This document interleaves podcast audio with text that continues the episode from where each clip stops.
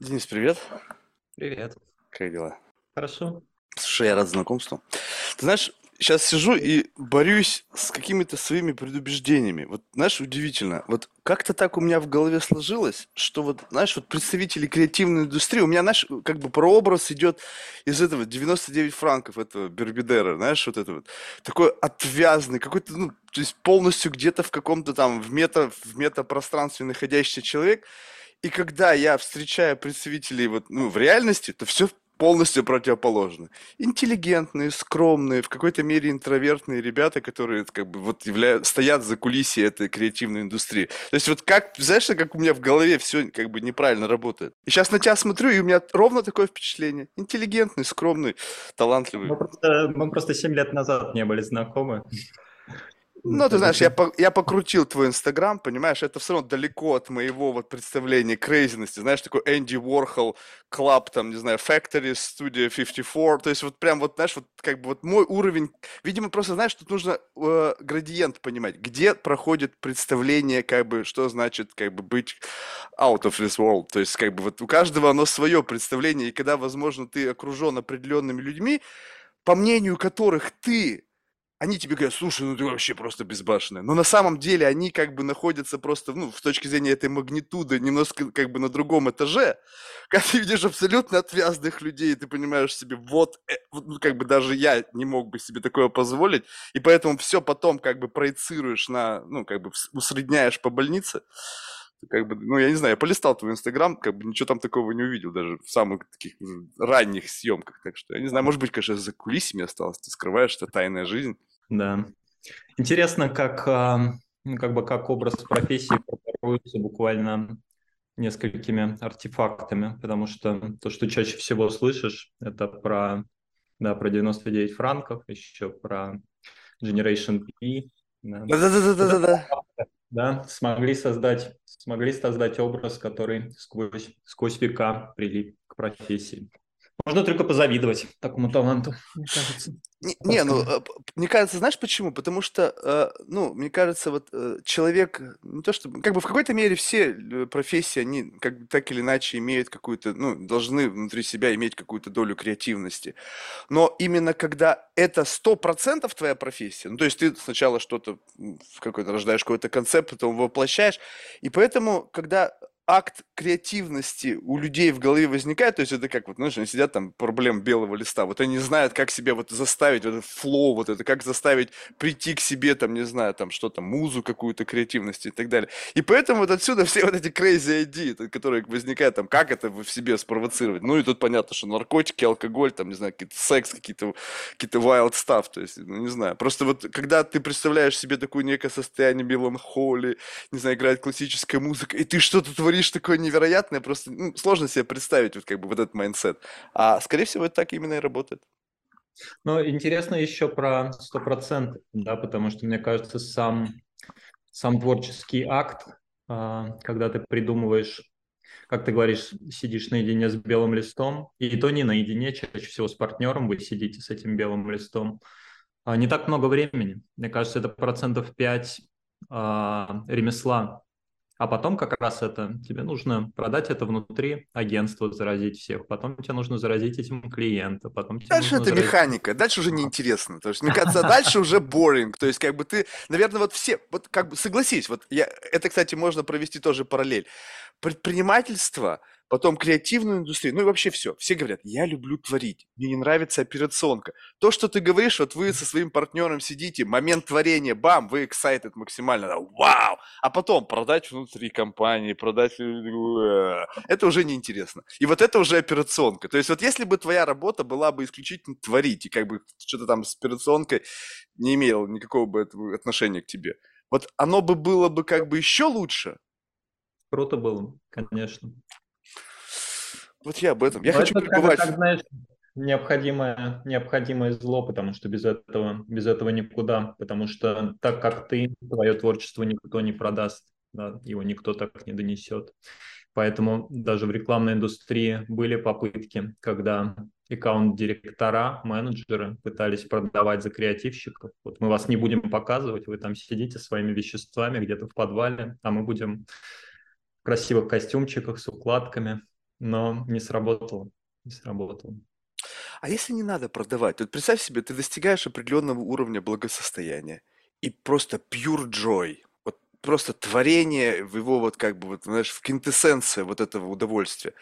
И все, и неважно, продается, не продается, пофиг. Получил удовольствие, есть какие-то ну, единомышленники, которые разделяют твой талант. Эгоистично, мне кажется, все-таки, если ты... Пусть так. То есть, Мне а не что, очень. не, не очень близко? То есть внутри тебя нету зова эгоизма. То есть вот как бы, то есть если ты смотришь на свою жизнь, Меняю той- его тщательно, да? стараюсь. А Да. почему? А Иногда ты, получается, иногда нет. Ну, Почему? А ты не думаешь, что как бы вот эгоизм, ну, то есть, смотрите, как бы люди говорят, как, каков смысл нашей жизни?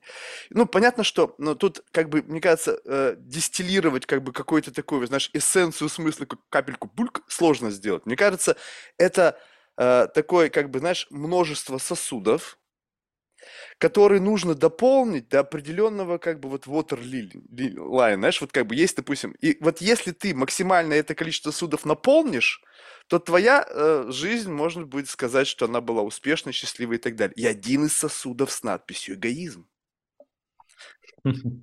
Вот какой ощущ- вот лично по мне, вот если он у тебя будет пуст к концу жизни, то, возможно, в конце жизни ты будешь чувствовать, блин, а для себя-то что я сделал? Вот для Но себя. мне кажется, просто, мне кажется, эгоизм наполнить это не, не сверхдостижение, можно довольно М, быстро делать. А потом, это мне правда. кажется, как раз и пото- самое интересное это потом начинается. И, безусловно, не удовлетворив свое эго, сложно, ну, как бы сложно как-то дальше мыслить. Но когда это происходит, вот дальше начинается интересно. А Да. теперь, что? а, а что я могу теперь для мира сделать? Чем полезен могу быть? Чем помочь могу? Ну, вот тут чувствую, у меня, видимо, этот сосуд с эгоизмом такой большой, что мне пока, пока даже в голову такие мысли не приходят, чем могу миру помочь. Но вот в это это и есть. Вот мне кажется, вот, кстати, вот представь себе, что есть некий такой, как бы вот, э, м, ну, как бы некий такой жизненный челлендж, что вот, знаешь, э, пока не закрыт там эгоизм, пока у тебя недостаточно денег, чтобы все попробовать, как бы тут все достаточно просто. Ну, то есть, закрывая эгоизм, просто вот действительно сделать деньги, тоже там удовольствие, машины, яхты, дома, там, не знаю, какие-то развлечения. А представь себе, когда все заполнено. И вот здесь, мне кажется, должен проснуться максимальный креатив. Почему эти люди вот сидят с такими грустными лицами на миллиардах? У них просто креативности зеро, они не знают просто, они не могут даже себе представить, ну чем бы себя развлечь. То есть и эго уже вроде бы тут уже переливается, потому что ты глава Amazon, там глава Tesla, уже ну все, ну куда в больше, чуть Твиттер купил, ну там же просто фонтан оттуда брызжет. Чем себя развлечь? Вот мне кажется, вот здесь вот, мне кажется, это, знаешь, такой был бы а, а, интересный бы тренажер для, как бы, представь себе, что это некий такой вот как бы метаверс, туда чип тебе подсоединяют, и ты как бы реально ощущаешь наполненность всего, и тебе в этот момент становится безумно скучно, и ты должен проявить, заставить креативность проявиться, чтобы себя развлечь. Потому что, мне кажется, ведь важно что? Чтобы момент как бы на- на- разрыв между возникновением желания и закрытием этого то есть разрыв между хочу и могу был чуть-чуть длиннее, чем это вот так. Потому что если это вот так, то это прогорает очень быстро. Ну, представь себе, вот сейчас я буду щел... ты что-то фантазируешь в своей голове, я буду щелкать пальцами. Там, Бугатти, яхта, самолет. И как бы, как бы, блин, неинтересно. Как бы сделать так, вернуть вот то время, когда студию бы купить себе. Понимаешь? Вот как бы, как будто бы вот в этот момент ты живешь между состояниями хочу и могу. А когда это превращается вот в такое вот просто щелканье, мне кажется, жизнь становится скучнее. Вот тут нужно творить, креативность проявлять. Нет? Да, не был в таком состоянии. Сложно мне это Вообще не, не представляю себе себя в таком состоянии. Это, это, знаешь, люди сходят с ума от того, что нечего больше хотеть. Слушай, ну а что тогда, как вот, что тебя драйвит вот тогда вот в креативности, вот именно в проявлении этой креативности? Ну, понятно, что есть заказчики со своим брифом там и так далее, есть какие-то награды тоже, которые, в принципе, имеют немаловажное значение. Но опять же, в целом, вот изнутри, вот когда ты сидишь, вот, ну окей, я это делаю для того, того, того, отодвинули это в сторону, все-таки эгоистичный компонент. Вот когда это касается исключительно тебя, вот как ты рационализируешь, ради чего ты всем этим занимаешься? Слушай, хороший вопрос. А, Если в, в рациональную плоскость его выводить, то, наверное, потому что мне это больше всего ощущение реализации как раз приносит. Кажется, это то, что у меня получается иногда а, лучше, чем в среднем по больнице. Поэтому это как, как, как бы, ну, как бы, наверное, громко, пафосно как-то звучит предназначение, да, вот ты говорил, но если найти для этого какое-то другое, другое слово. Ну не, почему? Почему? Может быть и предназначение? Любим в компании про таланты говорить, да, и мне кажется, что когда ты понимаешь, в чем талант, да, что, что тебе дано, а дальше ты своей свободой воли туда очень много энергии вкладываешь, чтобы этот талант развить, и вот это начинается очень интересная, интересная игра. Интересно в нее играть. Тогда расскажи, как э, этот талант раскрывался? То есть как ты понял, что ты уловил что-то внутри себя? То есть это для многих это такое состояние, если экстраполировать, бы, вернее, если так вернуться в прошлое, то это как бы некое такое, как бы около такое триповое, очень глубокое состояние рефлексии, когда ты каким-то образом чувствуешь, что то, что ты делаешь, не только тебе нравится, но еще и ты смотришь так в среднем, слушай, блин, мне кажется, у меня это получается лучше, чем вот у соседа по партии, вообще у всех тех в школе, там, не знаю, там в институте и так далее. И ты такой, может быть, здесь что-то все-таки есть, но что стоит сделать бет? Или это как-то по-другому? Слушай, у меня не совсем. У меня все-таки, ну, как бы вот какой-то такой плюс-минус объек... нельзя его назвать объективным, субъективная все равно оценка касательно того, что касательно своих способностей, она начала не так давно формироваться, может быть, пару, пару лет назад. А если говорить про путь, то я очень долго вообще про это не задумывался. мне казалось, ну, слушай, детство у нас было, мне кажется, мы плюс-минус в одном поколении. Там особо творчества-то не было, если бы мы в Америке росли, когда уже рекламное агентство бумили. Когда ну, не видишь, скажи. Творчество было, оно просто было другого формата. Я имею в виду рекламное. Да, творчество понятно было, но доступа, например, вот я жил в городе Рязань, родился, и взросление мое там происходило, чтобы я не, там, не было ни одной галереи, да. Музыка, наверное, да, музыка вот единственное творчество, с которым можно было как-то соприкасаться, и то это музыка, вот кассеты друг у друга переписать. И очень тяжело было доступ к этому получить. Поэтому с детства это просто был интерес, просто тянуло Отец занимался фотографией, там мне тоже было это интересно, в этой красной комнате сидеть, смотреть, как что-то проявляется на бумаге. Потом, опять же, мне кажется, в, институте а, получился впервые а, доступ у моего поколения к компьютерам, и появились какие-то там графические редакторы, всякие Corel Draw страшные, фотошопы, и не было, нельзя было ютубчик открыть и посмотреть, как там, как, как что делать, поэтому что-то сосед показал, что-то там э, друг по двору показал.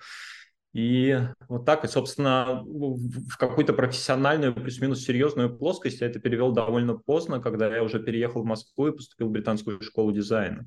А, и, а я уже успел к этому моменту получить инженерное образование. И мне казалось, что, блин, образование это просто скучно. Это, я не понимаю, что я там делаю, ну, какие-то закрываю родительские просьбы. А когда британку попал, вот тут, конечно, вот это круто. Вот я понял, нифига себе. Так, ну, так к тому времени уже занимался так или иначе сколько-то дизайном. Занимался, но тогда это было очень наивно. Если посмотреть, что я тогда делал, это было ну такое. Но делал ты это как? Как хобби, либо были какие-то как, заказчики? Как, как хобби, были какие-то заказчики. И... То есть это начало фриланса в каком-то мере, ну, можно да, сказать? Да, да, заря, заря фрилансов. Тогда, мне кажется, даже слова такого не было. Фриланс, фрилансер. Не было, конечно. У меня, знаешь, первый, э, как я же тоже каким-то образом маркетингом занимался, но у меня началось все с того, у меня как бы у мамы брат, он, ну, почти, они как-то, я до сих пор эта история очень мутная, каким образом она оказалась в России, он оказался в Америке, вот, но а, э, какие-то там переписки, фотографии, то есть я смотрел, и как бы я не мог понять себе, то есть как, как такое может быть, вот там страна вот такая, ну, то есть когда еще не было вот такого, как бы сейчас можно посмотреть, и ты можешь любой город мира изучить в деталях, да, там в бродилках, не знаю, там фотографиях достаточно, а тогда, когда вот только какая-то пересылка, плюс в 90-х годах у меня отец начал ездить в Америку, вот, и фотографии там из магазинов, когда ты смотришь, там полки пестрят, прям вот такое, ну, просто взрыв красок, и приходишь в галантерею, смотришь, думаешь, блин, а какая разница? Думаешь, ну вот ну, банка сгущенки, вот на ней как бы вот синяя какая-то мрачно-серая какая-то этикетка, ведь в принципе печатать полиграфия это ведь она была, книжки печатали там какие-то цветными картинками. Ну какая разница? Почему все так мрачно и неинтересно?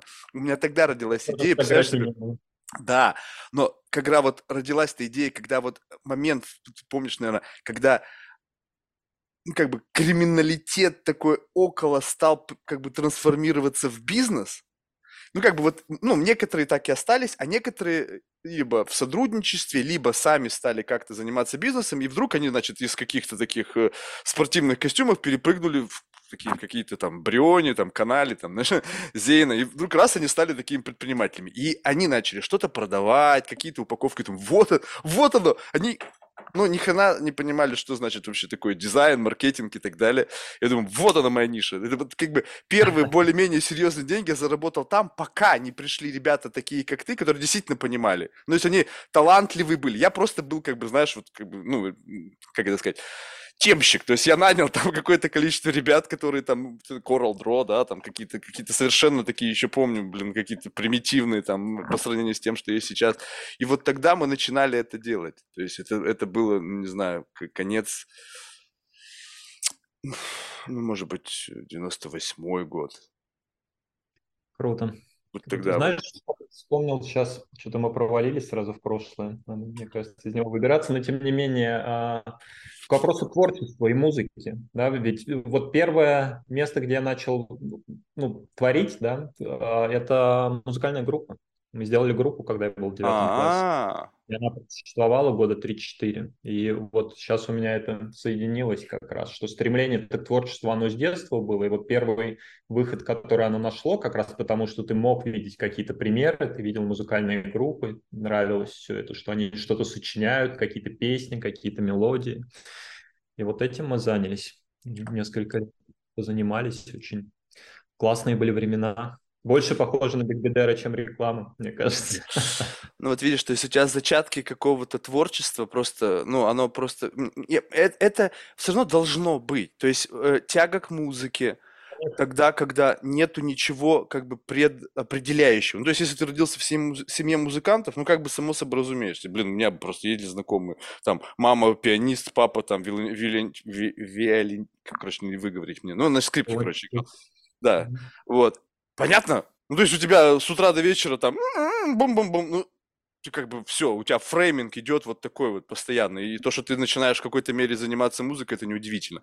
А вот когда что-то абсолютно не предопределенное, и оно само из себя каким-то прет образом, то вот оно, вот как бы прислушивайся к этому, смотри на это, почему вдруг, что это, откуда, почему вот Вася, не знаю, футбол во дворе играет, а тебе музыкальную группу хочется делать. То есть, как, странно же. Это что... в семье инженеров. И мама, и папа инженеры. Ну вот, видишь.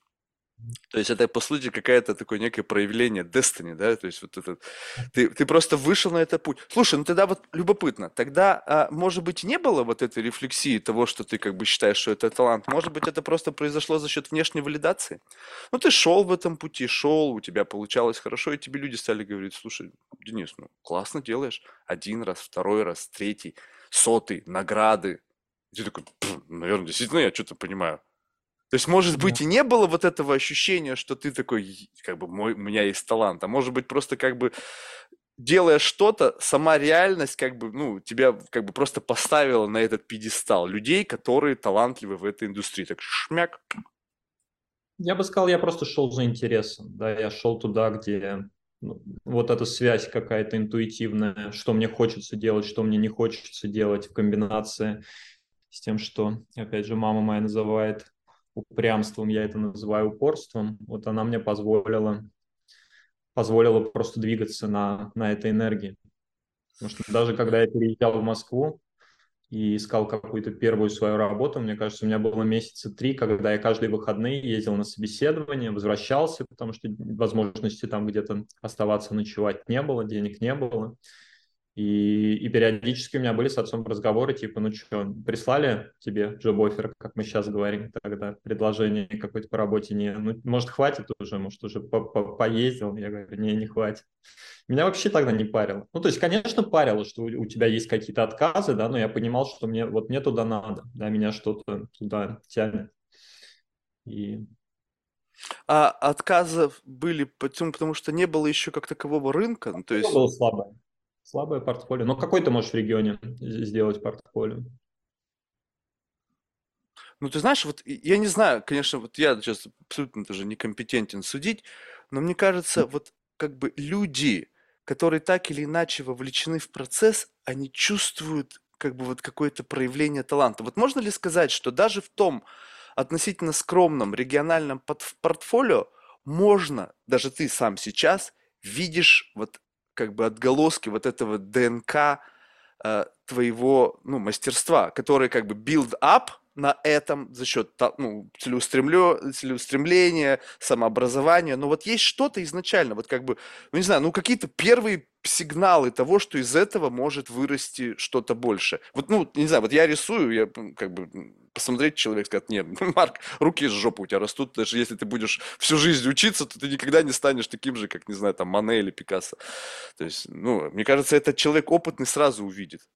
Нет, не Нет? совсем так. Мне кажется, знаешь, есть два типа людей. Есть люди, которые раскрываются очень рано, а, поэты, например, да, вот когда читаешь там, что Есенин, там Хендрикс, а, Моррисон, то, что они писали в 22-23 года, у меня просто мурашки, ну, думаешь, нифига себе, вот это, вот это вот сырой талант, который есть изначально. Есть другие люди, которые которым просто мозг немножечко по-другому работает, и им нужно время, да, нужно, чтобы проросло много нейронных связей, чтобы картинка мира сформировалась, насмотренность, чтобы пришла, чтобы пришли навыки.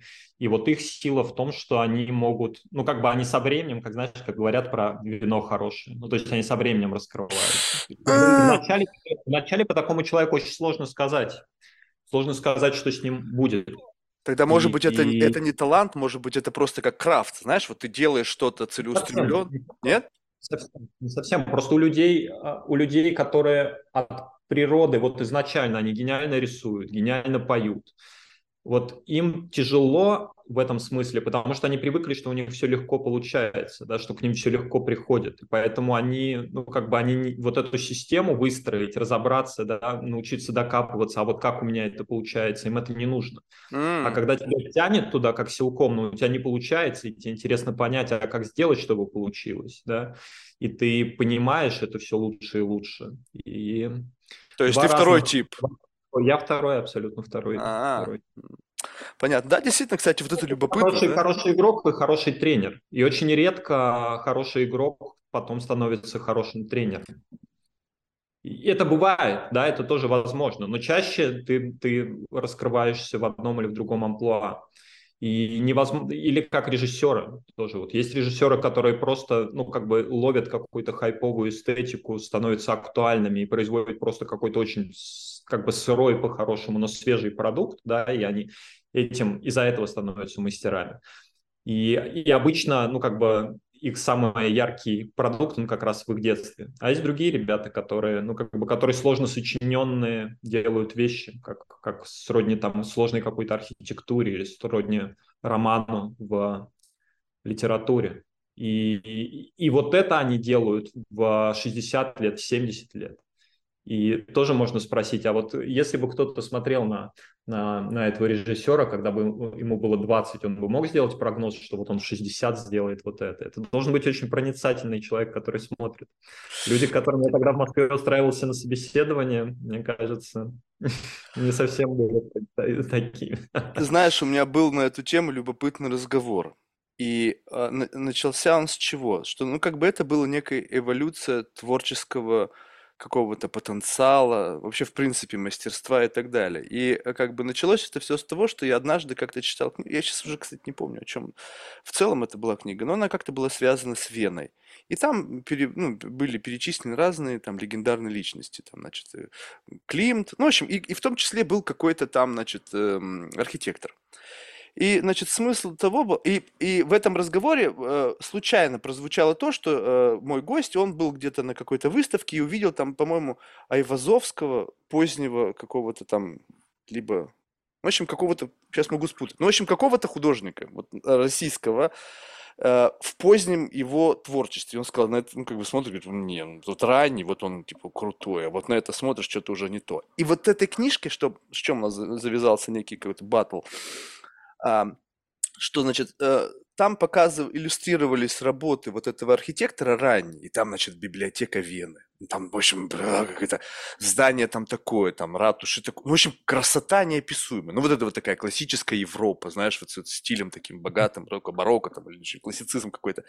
И потом, значит, он пишет, там, по-моему, даже квот был, что типа, и вот, значит, спустя там годы, он уже там какой-то там, значит, в этой, в, в палате там этих всех там градостроения, в общем, вырос у него карьера феноменально, как ты можешь себе представить. И вот, значит, квот его, что вот я, и вот теперь, типа, на заре своей карьеры я достиг максимального, ну, я не, сейчас не цитирую, я сейчас просто что-то из головы выдумываю, но это мое ощущение от того, что я прочитал. Как ты его прочитал? Да-да-да, как я его прочитал. И, значит, э, и, типа, вот это квинтэссенция моего, типа, таланта и, и как бы и фотография я смотрю хрущ. Ну, то есть просто как бы такая коробка, абсолютно такие ровные, ну, понятно, что с точки зрения, может быть, там промп-дизайна, там всех там привстало, да, но с точки зрения эстетики я на это смотрю, и как бы мне так грустно стало. Я думаю, блин, вот посмотрите на здание там это, ну, красивое, глаз радуется. Может быть, это очень примитивно, да, вот как раз-таки для таких, как я, гамбургер, да, вот надо, а не устрицы там с улитками. Но, тем не менее, как бы люди ездят в Европу не посмотреть на хрущи, они ездят в Европу посмотреть вот на эту красоту. То есть тут как бы я, наверное, не, ну, может быть, я отношусь к тому самому быдло большинству, но неважно. Вот. И раз, и как бы получается, что вот вроде бы, ну, человек-то развивается с годами, а кто-то, допустим, как я, увидел в этом здании некую как бы, ну, как бы деградацию условно в моем представлении. Так же, как мой гость увидел некую деградацию в работах Айвазовского, там, позднего.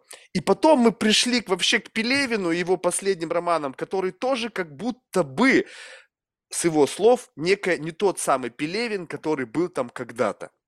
И я потом думаю, а может ли быть, что на самом деле мы просто не поспеваем. То есть в какой-то момент происходит разрыв. Ну, то есть вот как бы вот идет развитие, и потом вот просто корд отрывается, и кто-то уходит вот уже в какое-то метапространство, в котором у тебя нету системы координат, ты не понимаешь, что и как, и у тебя просто процессинга не хватает увидеть ту самую красоту, которую видит талантливый человек, вот пройдя всю жизнь и тренируя себя, и вот момент действительно, что называют некой квинтэссенцией его творчества. И вот твое мнение на этот счет, вот это как вот выглядит? То есть это некая деградация все-таки, подыгрывание трендом, не знаю, там усталость? Кажется, это очень индивидуально, очень зависит от ситуации, но тенденция и а, ситуация, когда кто-то реально отрывается от реальности, как ты сказал, э, это мы часто, часто наблюдаем, когда ну вот человеку, это уже становится такое экспериментальное творчество которая замкнута в системе автора и которая не, непонятна, непонятна людям со стороны. Нормально это или нет, ну, не знаю, кто я, чтобы, чтобы, чтобы это оценивать. Для зрителя, наверное, нет. Для развития индустрии, для того, чтобы ее дальше куда-то двигать, наверное, да, наверное, это круто. Ну, в этот момент что происходит? То есть, по сути, в этот момент ты уже должен стать кем в компании? Если у тебя, допустим, вот есть своя Можно... компания... Сложно за залезть в голову такому человеку, потому что я пока, ну, очевидно, близко, близко не там, поэтому сложно комментировать, какие мотивы у этих людей, почему они, ну, как бы, как, как это происходит. Не, это понятно, но я имею в виду, что ты понимаешь, что, как бы, ты согласен со мной, что это некая эволюция?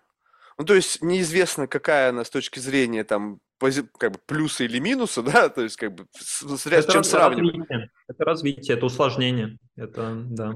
Просто когда происходит увеличение уровня сложности, то у тебя возникают проблемы с клиентами, с аудиторией, Конечно. потому что, ну, как бы это не матчится. И поэтому, как бы, этот переход, это как бы некая смелость. Ну, то есть, по сути, ты как бы можешь забить э, ну, на свою карьеру, потому что ну, никто это покупать не будет. Ну, разве что это не превращается как в piece of art, когда вдруг да. там люди чем-то занимались как бы с точки зрения коммерции, да, а потом раз, и они стали выставляться в галереях. То есть, то есть как бы вот как так, вот из промдизайна в галерею, да, то есть как бы перепрыгнул. Да, если ты в, а, как в коммерческой креативности, так ее назовем, то это, безусловно, опасное состояние, потому что коммерческие, как бы коммерческая сторона вопроса, она обычно как бы зритель не, не понимает. Есть очень прикольная история про пиво Гиннес, и у них вышла одна такая прям реально айконик компания про серферов, где серферы на Багамах серфили и убегали на больших волнах от лошадей. Очень красиво, очень метафоричное. Завершалось надписью, что хорошие вещи приходят к тому, кто ждет. А, потому что Гиннес – это пиво, которое надо подождать, пока пенка осядет, и ты только сможешь пить. И, то, и точно так же в серфинге, да, ты должен дождаться своей волны. И вот этот апогей, эти гигантские волны, эти серферы их ловят, и эти волны прям как кони на них напрыгивают. Очень красиво. И, и самое главное, сработало. Ну, то есть это вот пример, когда, ну, вот реально реклама как искусство, и еще искусство, понятное массовому зрителю. Потом ровно те же самые ребята, тот же самый режиссер снимают следующую работу. И я не знаю, если у тебя есть в подкасте какой-нибудь там ссылки, можем потом ее приложить. Мгм. И понимаешь, что ты не понимаешь ничего, что это потрясающе красиво, это потрясающе круто и наполнено каким-то символизмом и образами, ну, вообще непонятно, просто. И я читал, как это все происходило, и режиссер после этого кейса сказал, я не буду больше снимать рекламу вообще, меня не поняли, хотя потом начал снимать и снял еще очень много крутого всего. Но вот эта ситуация, когда, как бы, когда группе творцов показалось, ну вот это немножечко как бы заложники, заложниками ситуации они стали. О, мы сделали что-то, что никто не ожидал, и это стало очень круто. Мы должны сделать еще круче, мы должны еще усложнить. И вот в этом стремлении усложнить просто происходит отрыв от реальности, да, происходит офсайд. То есть вот ты понимаешь, где люди отстали. То есть вот, вот таким образом можно следить вообще, где человечество, вот, ну, где Ну, вот проходят границы отстали. человеческого Где ты восприятия. убежал? Где ты, возможно, убежал слишком далеко Ну, и ну, вот оно и граница, как бы вот оно и есть. Слушай, а ты знаешь, я сейчас ты мне говоришь про Гиннес, я помню, вот что меня побудило выпить пиво Гиннес. Вот ты не представляешь. Сейчас вот у меня в памяти ты меня... Было а, ток-шоу «Семейка Осборнов». И Оззи Осборн пьет какое-то пиво и говорит, вот он, как бы, ам, эликсир долголетия. И я такой, «Ты серьезно?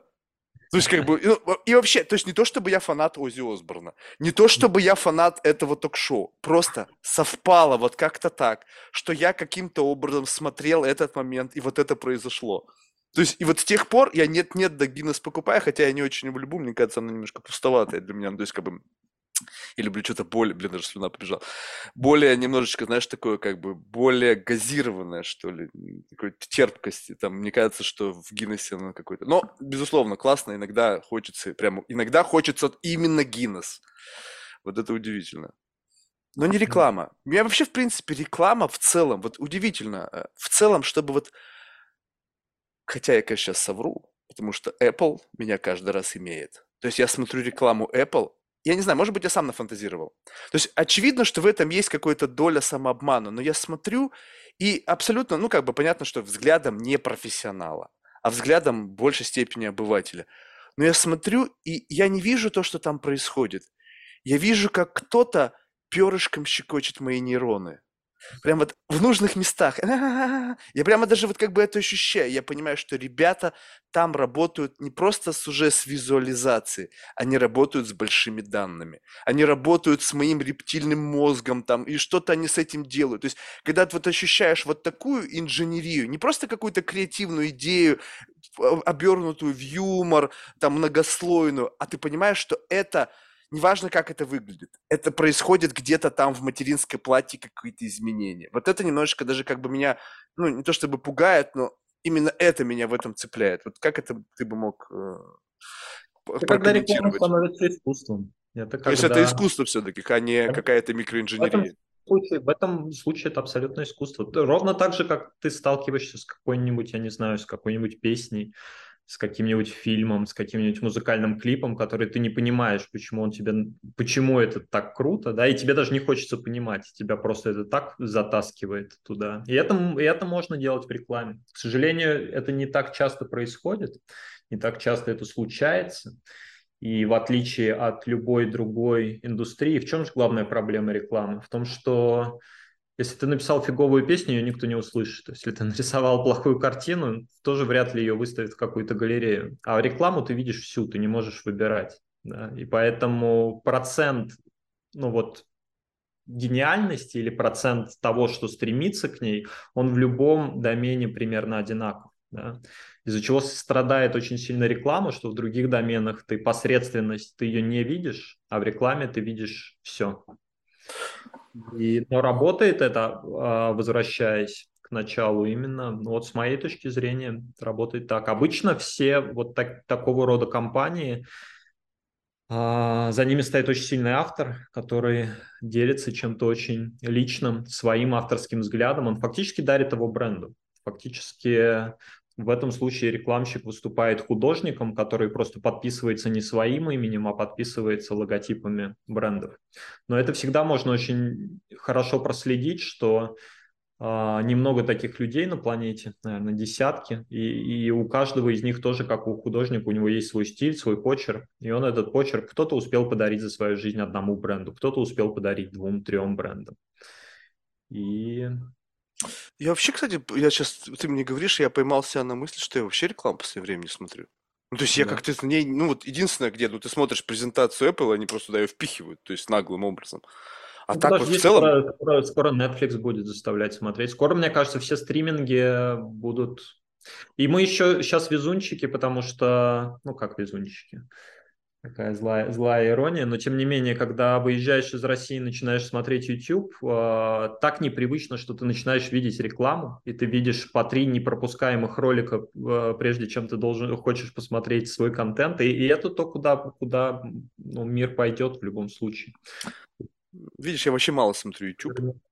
Ну, И вообще, то есть вот как бы стриминги удивительно. смотришь? А? Стриминги смотришь? Ну. Netflix, HBO, там нет рекламы.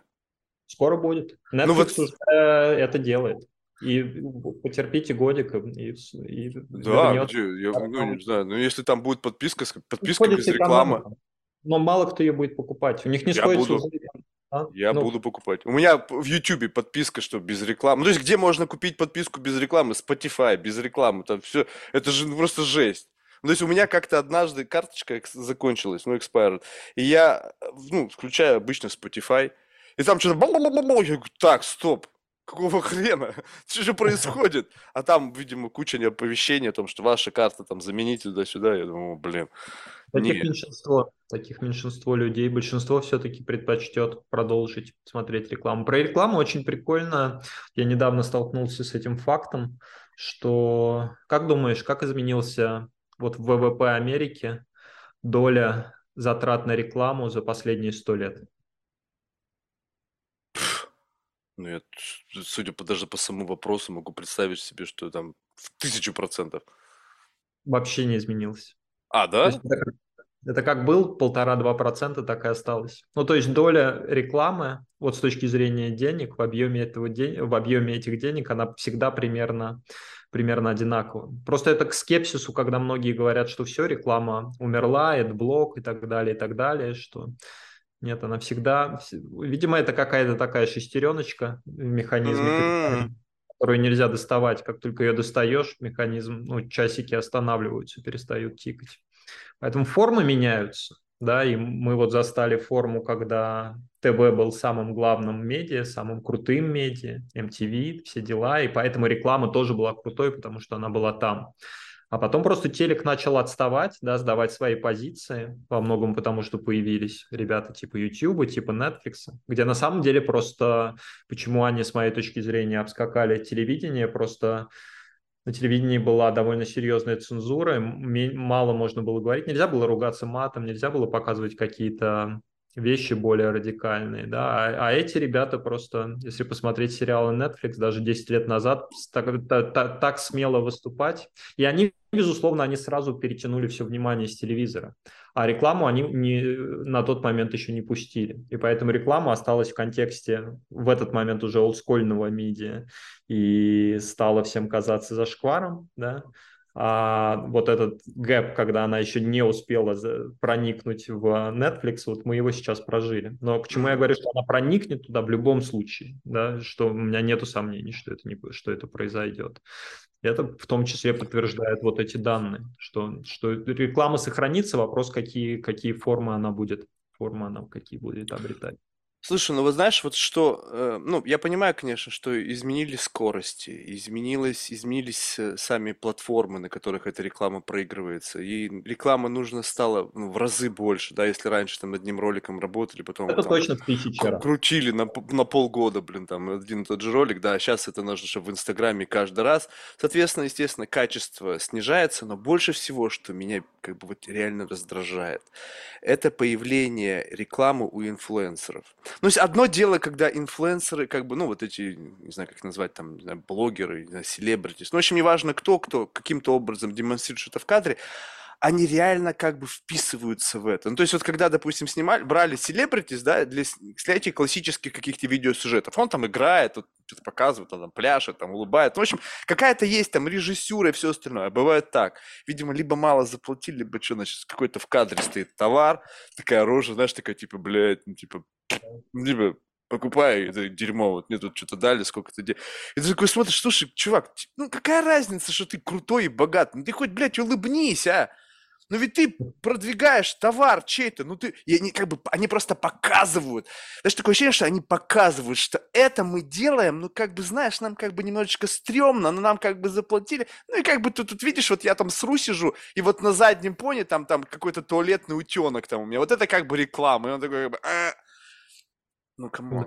И вот это как бы у меня, э, я понимаю, конечно, что э, это может быть мое какое-то...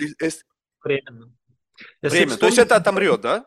Конечно, конечно. Но если мы вспомним интернет 25 лет назад, ты помнишь, как выглядели браузеры, как, как выглядели мессенджеры, а, каким был YouTube 15 лет назад, О, когда да. рекламодатели туда боялись идти, говорили, что это одна большая помойка, и были правы, в общем. Просто takes time. В Америке, вот вспоминаем, коли эту страну, уже третий раз, есть такой Райан Рейнольдс. Вспоминаю, я там живу. 15 лет. Каждый день. И вот это как раз агентство нового поколения, если так можно сказать, когда человек делает незашкварную рекламу и ни от кого это не скрывает, делает это талантливо, делает это с иронией и, и при этом сочетает вот эту инфлюенсерскую аутентичность, когда он там рекламирует какой-то банк и рассказывает про этот банк, у него звонит телефон, он, ну, он снимает трубку, говорит, да, дочь, подожди, пожалуйста, папа рекламу записывает, и продолжает ее говорить. И, это смешно, это классно, это прикольно придумано. И, безусловно, это придумано, да, это не случайность. Ну, и, и, и зрителю это нравится, и его аудитории это нравится. А вот примеры, которые ты приводишь с ребятами, которые не стараются, это вот наглядный показатель того, что если они не начнут стараться, их аудитория будет просто уходить, она будет говорить, а что... А ты не думаешь, что это как раз-таки прайс-тег? Вот я тебе привел пример, э, э, я сейчас даже вспоминаю один. Вот, допустим, Кевин Харт. Вроде бы, ну, что-то у меня в последнее время он влетает, потому что я посмотрел этот Comedy Special, потом про него документальный фильм, у меня еще какой-то просто data set еще пока свежи да- данные о нем. И есть, где он себя проявляет, и есть, где он себя не проявляет. Это как, знаешь, прайс-лист. Э, То есть вы хотите, чтобы это было офигительное шоу от Кевина Харта. Это стоит там 5 миллионов долларов. Хотите, чтобы ваш товар появился в кадре, где Кевин Харт будет ковырять у себя в жопе или в носу, то это будет стоить там в два раза дешевле. И поэтому компании, как бы нам, в принципе, какая разница? Главное, чтобы это был Кевин Харт. У него там сколько-то там 100 с лишним миллионов там, подписчиков. Ну, блин, ну ладно, 5 миллионов заплатить за то, что он будет там, не знаю, жонглировать нашим товаром и будет целовать его и сношаться с ним. Ну, как бы, ну окей, у нас нет таких денег. Давай давайте заплатим чуть поменьше, пусть он поставит его где-то на стол и там сделает какой-нибудь там вид, типа, ну, там, водичка. Как бы пофиг. То есть, понимаешь, такое ощущение, что это некий прайс-лист. Вот я тебе скажу историю, я уже, правда, ее рассказывал, но это все к тому, что вот как это все развивалось. Вот представь себе на начало, значит, не помню точно какой год, просто боюсь соврать, но может быть это был 2010, что-то вот в этом духе. К нам обращается компания, а, а, значит, они типа как talent agency, но они в какой-то момент поняли, что там сложно конкурировать, и тогда был бум селебрити на заказ. Там, на день рождения, там, Марая Керри, там, туда-сюда. И, они, и это все покупалось, там, Россия, постсоветское пространство. Они были crazy. То есть появились crazy money, там, Санта-Клаус, там, этот актер, там, у тебя поет-то это. Арабский мир тоже там сходил с ума. В общем, и они решили, давайте мы дел- займемся экспортом наших знаменитостей. Но таких знаменитостей, которые как бы вот они знамениты в Америке. И там пошли Кардашьян, все вот эта вот тема. Значит, я пишу письмо, там, значит, нам, на нас нанимают, мы делаем рассылку среди там российского олигархата, и, значит, приходит ответ от одного там, значит, компании, там, ассистентом того, кому было адресовано это письмо, и он спрашивает, а эта вот женщина, она говорит, что, поет, танцует? Ну, то есть, как бы, даже вообще понятия не имею, что она делает. И там в одном опциях было фотка, фотки с известными личностями, тогда появился Инстаграм, все стали как бы, о, братан, там вот это вот. И, значит, цены были непонятны. Сколько что стоит? Сколько, ну, сколько стоит это вообще? Ну, то есть они решили это продавать, но не было модели, не было как бы proof of concept, и там цены были сумасшедшие. Допустим, Сильвестр Сталлоне, чтобы с ним обняться вот так вот, он сказал, там, Барри, знаешь, что, этот кулак его, там, Рокки, миллион семьсот долларов. Я говорю, да вы охуели, это никогда не будет продаваться. Говорю, да не-не-не, там в Китае мы там знаем. Я говорю, ну окей, поехали. Ну, понятно, что никто на это не отреагировал, но просто сам факт того, что вот тогда, когда не было у знаменитостей там даже, блин, 50 миллионов еще фолловеров, уже тогда были такие цены. Теперь, когда ты смотришь, там у кого-то полмиллиарда, ты уже думаешь, «А, какого хрена? То есть как? Ну вот это самый великий медианоситель. Мне кажется, ну вот кто там, кто там футболисты же все там на самую верхушку возглавляют. Ну какой медиаресурс позволит тебе дотянуться до 5, 500 миллионов человек. Вот как бы вот instantly. Да, да. Я да. не знаю такого. Телевидения точно нет. YouTube, ну, по истечению там десятилетия, может быть. У Месси, Месси вот побил рекорд по количеству лайков под одним фото на, на прошлой неделе. Или на, да, на, на этой. С ума сойти.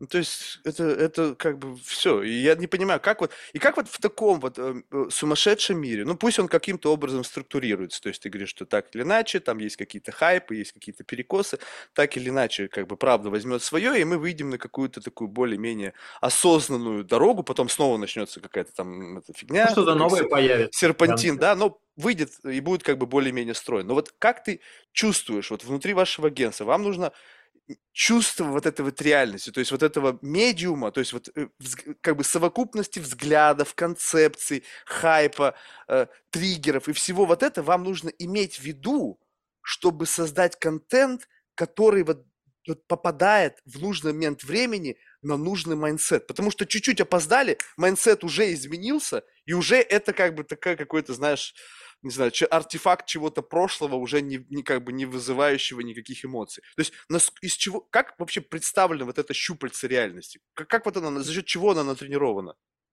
Тут на самом деле а, есть разная, разная специфика агентств. И наша все-таки сильная сторона она в том, что мы работаем с массовой аудиторией, мы делаем федеральные кампании, и мы должны делать как раз то, что понравится абсолютному большинству целевой аудитории. Да, что может не понравиться какому-то проценту людей, но это не те люди, которые нужны бренду, которые нужны продукту. Но должны мы стремиться к тому, чтобы захватить вот все, кто потенциально может этот продукт покупать, им это нравилось. И поэтому нам наоборот опасно быть на пике, потому что когда ты стан- становишься, а, окей, вот сейчас там в начале года все заговорили про NFT, а, давайте что-то сделаем в метаверсе и так далее, и так далее. Это все звучит классно, но вот это как раз ты убегаешь, да, ты убегаешь от, от основной аудитории.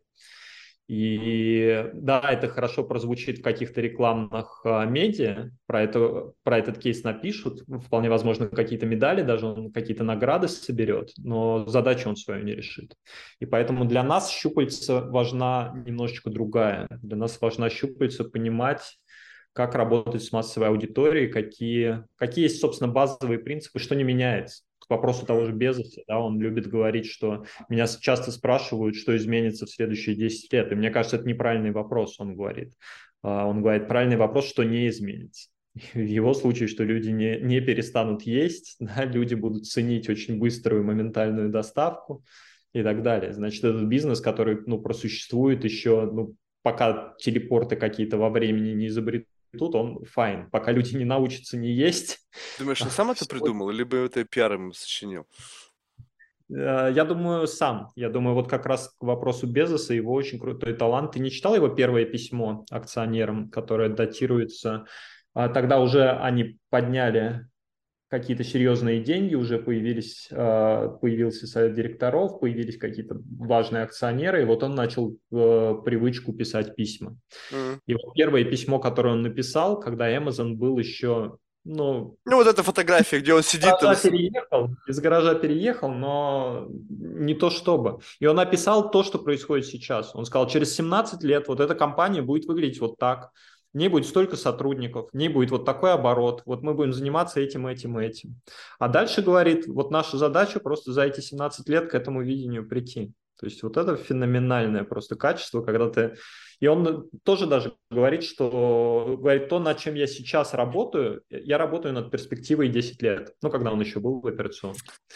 И вот это, вот мне это... кажется, Безов это человек из будущего. Он просто приехал из оттуда. Просто Безос так разбогател.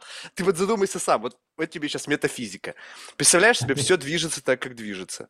Безос богатеет, богатеет. Они там с Илоном Маском, там, они переезжают. И Э, увеличилась продолжительность жизни. Сейчас уже кто-то говорят, вот эти вот футуристы или там кто там, прошу прощения, занимаются лонжевити, что типа, по их мнению, уже сейчас родился ребенок, который проживет тысячу лет. Ну, безотносительно, правда, неправда, ну окей, пусть даже 200 лет он проживет.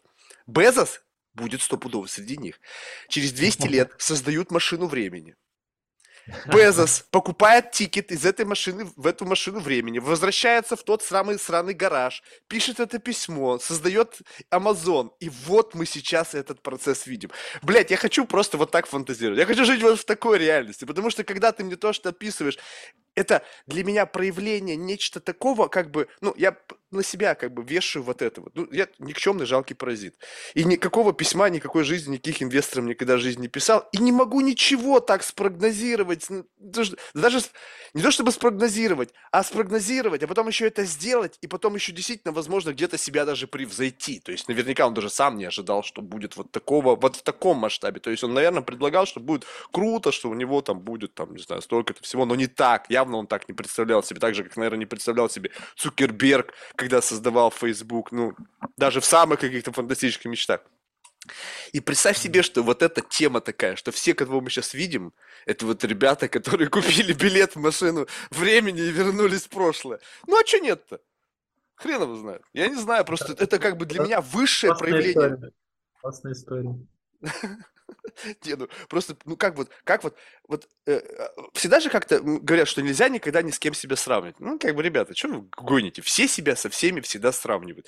И я сравниваю, ну, множество вещей. Там, интеллектуальный потенциал, физические возможности. И когда ты вот видишь успешного человека, когда это, ну, не, Понятно, что там есть доля успеха, удачи какой-то, еще что-то, но тем не менее это dedication. Если это было письмо написано в самом начале пути, где ничего не предвещало этого успеха. Ну да, там были не бедные родители. Ну окей, сколько не бедных родителей? Блин, у меня знакомые, они супер богатые. Их самое могучее достижение, что они, блин, там поели, блин, во всех мишленовских ресторанах. Ну то есть, ну, как бы вряд ли это сравнится с успехом Безоса, да? А вот именно с желанием это сделать, и это некая гениальность. И когда ты живешь в моменте времени, когда один из твоих современников, ну пусть может быть более менее волосатый и более взрослый, но он автор вот этого всего. Ты понимаешь, ну блин, ну ты-то по сравнению с этим кто? Ну просто какой-то, знаешь, амеба, инфузория туфельки. Как это возможно? Вот как? Хрен его знает. И это прямо вот как-то волосы начинают на голове, как бы вот когда такой гэп, понимаешь, вот как будто бы ты до сих пор еще примат и бегаешь там, и кто-то уже там не знаю, Теслу в космос запускает. Вот это дико. Вот у тебя есть вот такое вот ощущение в твоей профессии? Вот когда ты чувствуешь вот именно такой гэп, как я только что сейчас описал. Это, слушай, это вот когда, когда мы получили современные технологии и информацию, легкий доступ к информации, и ты видишь, как бы, ты видишь лучших представителей индустрии в реальном времени, видишь, как какие-то мировые агентства выпускают какой-то рекламный продукт, и ты понимаешь, да, у них там бюджет в 10 раз больше, чем у тебя, да, там, а, да, им уже всем за 50, за 60, но ты понимаешь, вот ты сравниваешь, да, свою подделку, ты сравниваешь вот это, это тяжело, это большое, большое давление. И в этот момент хочется подумать, блин, если они там, а я здесь, то, то зачем вообще этим заниматься?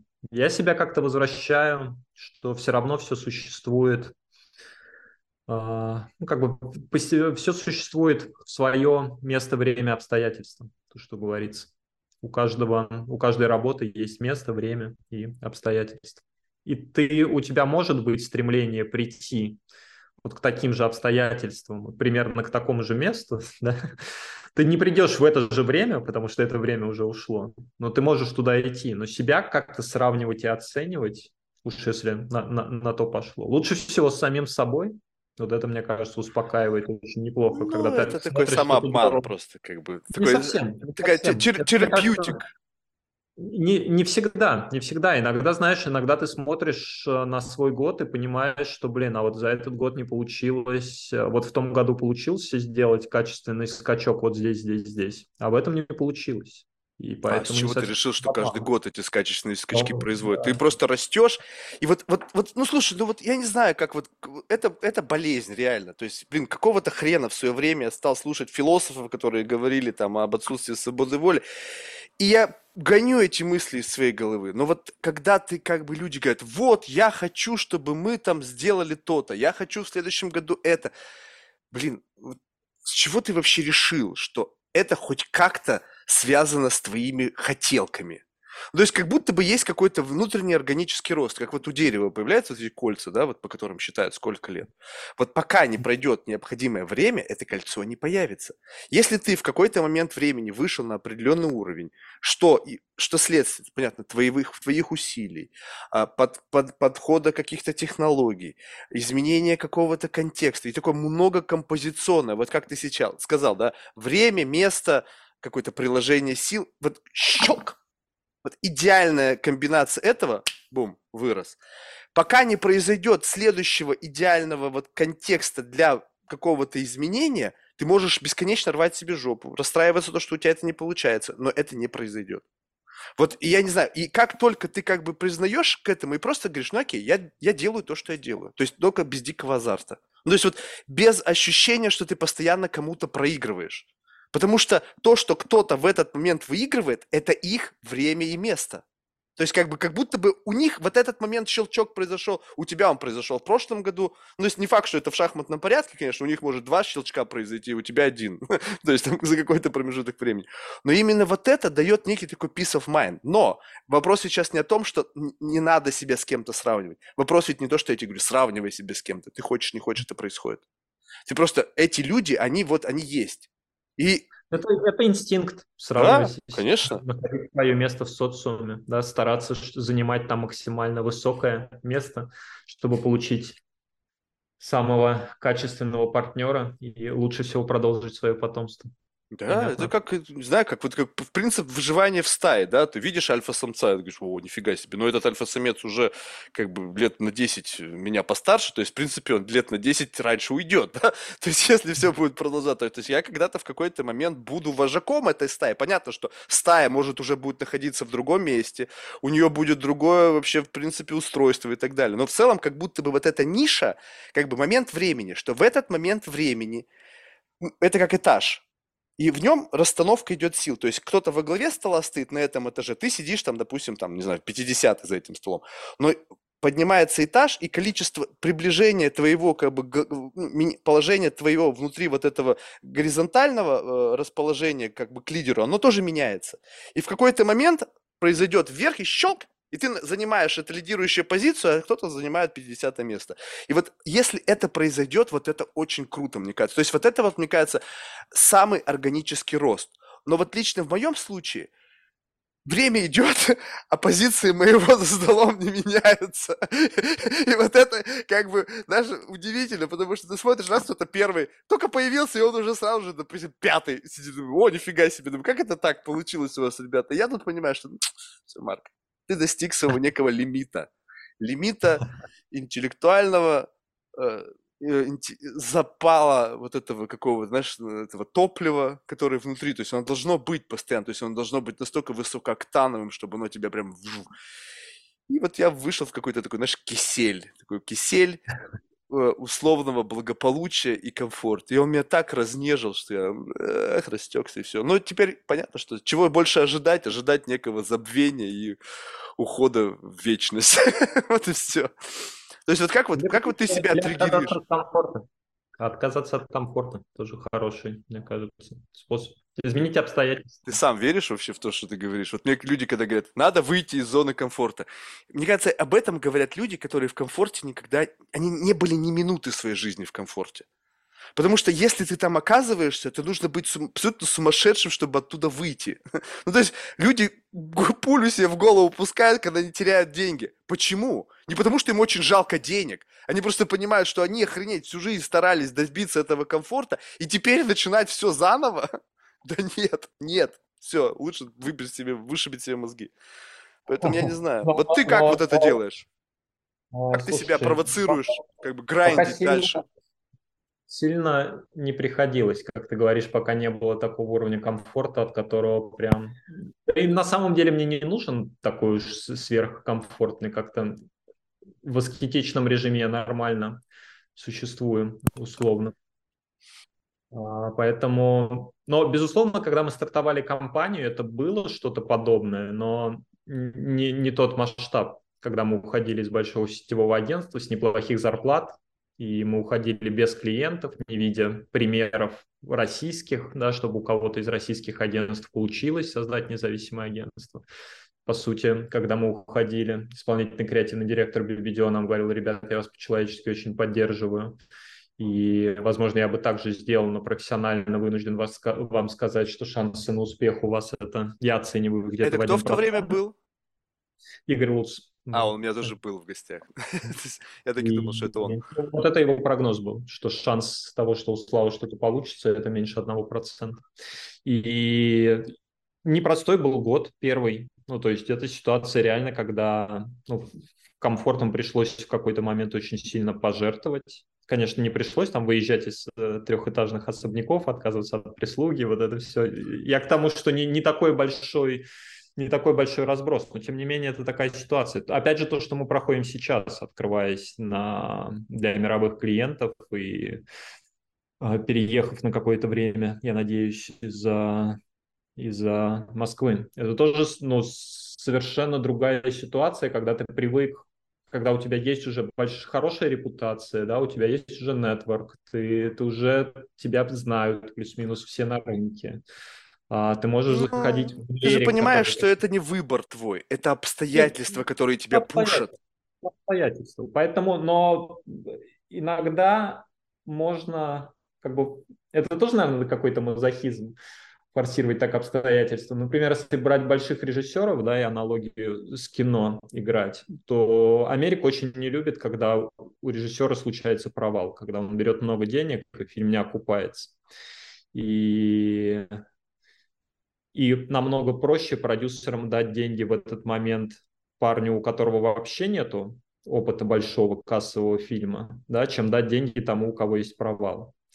И поэтому режиссера, и, и не один режиссер уже попадал в эту ситуацию, когда он стреляет с low-budget ом, он делает хороший фильм, окупающийся в большом бюджете, и он делает еще фильм, и потом он делает flop, да, и, и фильм не, не, не получается. И потом единственный его способ вернуться у этого режиссера – это заново взять какой-то low-budget, да, мини-команду и, и опять заработать на этом очень сильно, и, и случается камбэк. И таких историй много, на самом деле, не, не одна такая история. А, вот ты задумайся, вот как так получилось? Вот, вот она вам реальная калька действительности. Просто как будто бы в предпринимательстве сейчас наоборот. О, у чувака там 5 факапов, давайте ему денег дадим. Ну ведь он ошибок уже доделал куча, теперь у него багаж из ошибок, он, наверное, понимает. Вот она реальность. Ребята, если вы обосретесь, в реальном мире вам деньги не дадут. Когда люди зарабатывают cash money, кэш, кассовые сборы, это кэш, это не какой-то там виртуальный единорог, какой-то бумажный миллиардер. Вот она реальность. В реальном мире за деньги нужно отвечать. А тут всех так расслабили. Ой, факап, факап, факап, факап. Раньше, помню, Слушай, приходишь... Это просто опять, это, э, опять же, время, место, обстоятельства. Просто венчурный рынок, он изначально, в отличие, хотя кино тоже высокорисковый бизнес, но тем не менее кино уже из-за того, что индустрии очень-очень много лет, там все просчитано, там есть механизм оптимизации этого риска и так далее, и так далее. Ну, то есть он, он есть, но он не такой большой. А в венчурном мире все-таки все живут в парадигме, она есть, да, что, ну, как бы единорогом становится один из тысячи, один из десяти тысяч. И поэтому, ну, как бы Поэтому немножечко другое отношение к ошибке культивируется на, на, на, на всех уровнях. Да, но ты но, же понимаешь, но это, что это тоже время, массовый это отъем. Это, ну, это, это заработок для венчурных капиталистов, потому что они-то зарабатывают вне зависимости от того, как бы хорошо клиенты проинвестировали деньги или нет. И, это, и ну, кто им помог вот инкорпорировать в головы людей, продающих помидоры, водку, кирпич, что это нормально – отношение к риску такое иметь, что один из тысячи выстрелит. Ты просто задумайся сам. Вот раньше, это представь себе... Как джекпот. Это да. же не новая модель. Ну так не, не, ну джекпот, ну это казино, тогда и называйтесь. Мы казино-студия, там, не знаю, там, а-ля единорог. Вот ты представь себе, вот 90-е годы, ты приходишь к какому-нибудь человеку с деньгами и говоришь, слушай, я сейчас у тебя возьму, не знаю, там, миллион долларов, но что будет? Я проверю на этот миллион долларов там каких-то 10 гипотез, каждая из которых будет стоить 100 тысяч. Если что-то выстрелит, то мы с тобой сказочно разбогатеем. А если нет, то, чувак, извини, я пойду к другому такому же, как ты, и попрошу у него то же самое для того, чтобы проверить другие 10 гипотез. Он тебе говорит, так, а теперь, дорогой мой друг, слушай, как оно будет. Ты мне отпишешь свою квартиру, подпишешь мне свою, отпишешь мне свою почку, и не дай тебе Бог через год принести мне обратно 10 миллионов плюс 25%. Вот так оно было. И как бы, и как это трансформировалось, и, и здесь не обошлось без креативных ребят, пиар-агентств и так далее, которые вот эту тему стали раскручивать. Пускай, смотрите, что там в Америке происходит. Блин, в Америке это началось еще с времен Великой депрессии, когда там начинали продавать там невероятные истории. И просто как бы это докатилось до нас в виде некого уже действительно э, существующего рынка, существующими какими-то традициями, существующими какими-то, не знаю, там, инструментарием. И они, ощутив себя уже как бы полновесными игроками, подумали, посмотрите, ребята, вот он, дивный, дикий мир, дикой природы. У людей денег до хрена. Они все мечтают ввалиться там в очередного какого-нибудь там Цукерберга. Так давайте им дадим такую возможность. И, и все, и это заработало. Но теперь подумай, что есть кучка людей, основных бенефициаров венчурного рынка. Их реально, наверное, не больше ста. Да. И весь остальной мир проверяет гипотезы на их собственные деньги для этих самых ста. И все прямо в таком диком ажиотаже, прямо ва! Слушай, вот ты мне скажи честно, вот ты много общаешься с людьми. Вот это вот насколько цинично звучит, либо это все-таки сколько-то с правдой ассоциировано. Либо это я просто выдумываю, и мне как бы хочется просто играть. Там есть большая, большая доля правды. Там есть большая доля правды. Вопрос, опять же, в том, а, в целеполагании здесь, мне кажется. И, и, и это очень цинично и неприятно. И такие люди, к сожалению, есть, которые... Вот мы сейчас разводим лохов, да, они сидят вот, и, и они это думают, они это делают. Есть другие люди, да, которые понимают, что, как говорится, что любое начинание сопряжено с недостатками, как огонь окутан дымом говорит нам Бхагавадгита. И они понимают, что для того, чтобы совершить инновацию, для того, чтобы реально продвинуть мир сильно вперед, чтобы Безос получил свою долбанную машину времени, о которой он просит нас уже фиг знает сколько, ему надо лететь, да, уже волосы уже, не знаю, что с ними, с его волосами. И, и нужно совершить реально очень много ошибок. И нужно, чтобы за эти ошибки кто-то заплатил, да, нужно дать ресурс этим ошибкам произойти для того, чтобы среди 10 тысяч ошибок одна, которая на самом деле тоже ошибка, да, но она бы перевернулась. Ошибка выжившего, да? Да, и она бы стала большим успехом, она бы стала большим, большим изменением. И вот когда такое целеполагание, мне кажется, это, это с моей точки зрения понятная, честная, более честная игра, так скажем. Слушай, ну вот э, опиши мне тогда, как вот в такой же модели, ну, то есть, понятно, э, в такой же, я имею в виду, вот с такой же, с таким же уровнем зум-аута, рынок медиа, вот именно агентство, вот просто там есть какой-то там, не знаю, там, опять же, как бы Boys Club, да, там, топ-10 там агентств, которые там скупили там по миру всего-всего-всего. Это такой гигантский спрут, который тоже, да. как бы, ну, как и все, пирамидально выстроен, как-то там есть несколько бенефициаров. Но да. как это выглядит? То есть вот как тебе, как потому что я посмотрел, опять же, очень много, и только что это прозвучало, и несколько раз я, по-моему, видел на твоем веб-сайте, независимое. То есть вот это слово независимое, оно лично мне, как опять человеку, который почему-то фокусируется на каких-то малозаметных и никому не нужных вещах, бросается в глаза. Ты это сказал, на сайте написано. То есть в чем фишка вот этого слова? Потому что как будто бы это как-то связано с вот с этой вот большой игрой.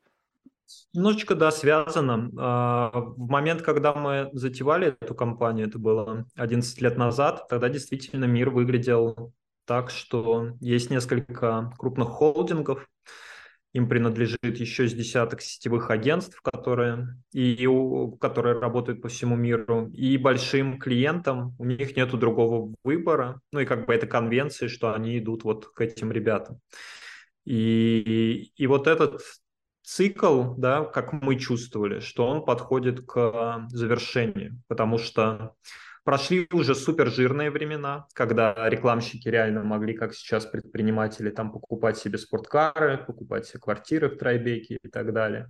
И качество продукта падает. А, все привыкли, что они зарабатывают большие деньги, они понимают, что можно сейчас меньше стараться для того, чтобы зарабатывать. Но по инерции этот механизм существует, да, по инерции он продолжает ехать. И то, что мы чувствовали, находясь в такой, ну, находясь в большом сетевом агентстве, что, безусловно, есть классные, есть суперприятные, талантливые люди, знакомствами с которыми я горжусь, которые мне очень много дали. Но из-за того, что это система, из-за того, что она большая, есть большое количество людей, которые, ну, как бы такая, не знаю, как, как назвать правильно. Как если бы это было что-то, металлический механизм, это была бы ржавчина, да, которая мешает, мешает. Коррозия коррозия. И ты вынужден сталкиваться с ней, а ты не очень хочешь. Да, тебе, тебе ты, ты еще юн, у тебя горят глаза, тебе хочется делать максимально круто. А подожди, как? Подожди, подожди это даже не коррозия, это называется более правильно. Усталость металла. Усталость металла. Да, есть определенный процент усталости металла, это класс. И, и нам просто хотел, и мы видели примеры по миру, да, вот тогда Drogo 5 а, образовалась не так, не, за, не так совсем недавно. И нам хотелось э, стать частью вот этой смены парадигмы. Я, и, собственно, поэтому это слово независимый. Так, тогда оно было прям таким идентификатором, потому что, опять же, на российском примере ну, не было таких агентств. Их было, может быть, одно, два, три. И, и, но такого, чтобы это агентство системно работало с крупными клиентами, оно выигрывало бизнес у сетевых агентств, в России такого вообще не было. И для нас, вот, нам хотелось вот такой самурайский поступок совершить, показать, что показать, что это возможно.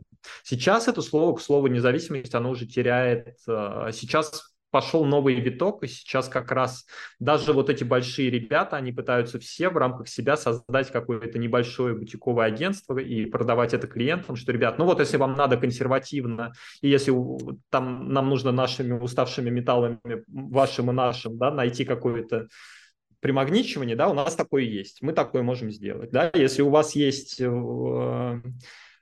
э, если у вас есть другие ребята, кому нужно быстрее, подвижнее, и чтобы реально все горели результатом, а не ипотеками своими и жаждой минимизировать риски, да, у нас тоже такое есть. Вот.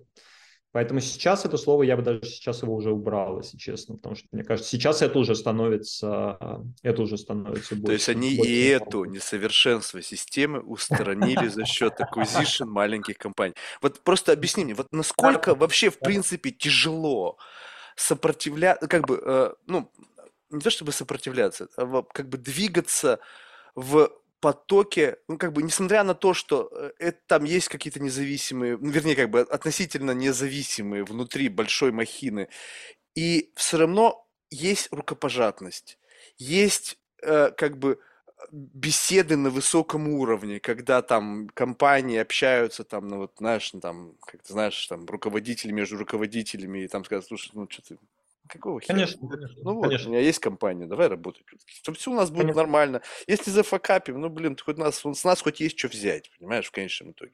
Хотя, на самом деле, это, это большой обман, да. Вот, но и тут нужно как-то пробиваться вот сквозь вот этих вот стройные ряды таких, как бы, вот, тяжеловесных парней.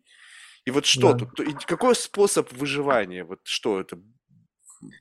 Слушай, то, что на- нам больше всего помогает, это то, что нам просто очень... Мы стараемся э, нанимать людей, кому искренне интересно делать, э, заниматься творчеством, делать творческий продукт высокого уровня. И поэтому даже клиенты, которые к нам притягиваются, они больше тоже про это.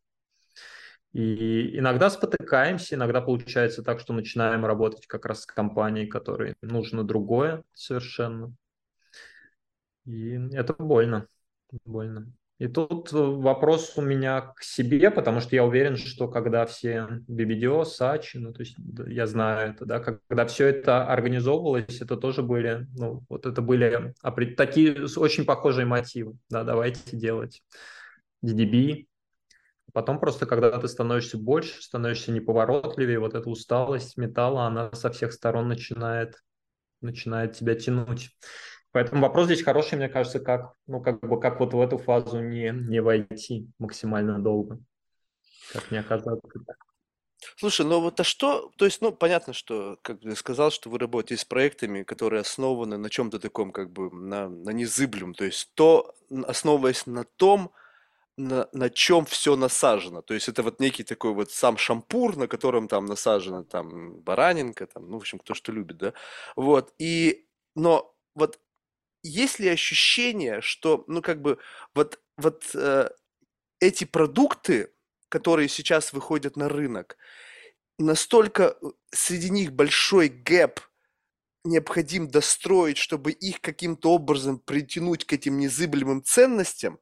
Ну, потому что если цинично на что-то смотреть, да, то как бы, ну вот ничего из того, что произво- производит там luxury индустрия, оно как-то с ценностями, ну, не вяжется. Вот такими средними, общечеловеческими, там, не знаю, любовь, семья, там, что там. Ну, как бы, ну, come on, ну, ваша футболка стоит как, как, как, как, как бюджет маленькой семьи на месяц, да, там, где-нибудь живущий, там, где-нибудь там на окраинах какого-нибудь там Слушай, Тиффани очень неплохо строит бренд про семейные ценности, про магию, помолвки, Ну, про э, для, как- для какой аудитории? Там э, Да. бе- белых там э, этих WASP ов, да? То есть, ну, ну, тут просто это про luxury.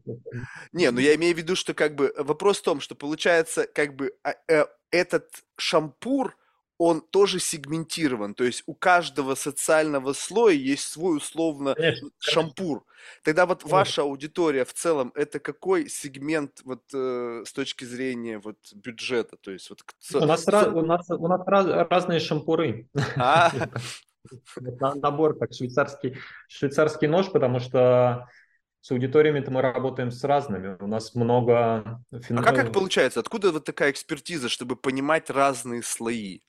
Мы разных людей нанимаем, потому М. что и это тоже, мне кажется, путь, рабо- путь э, роста рекламного агентства очень частый, когда изначально это агентство, ну, как бы оно имеет лицо и почерк а, креативного директора, иногда это основатель, иногда нет, и все, что из его стен выходит, вот оно про, про него, да, оно близко. И те продукты, которые в целом в жизни он сам мог бы бренды покупать. Вот в целом с, с этими выходит все хорошо.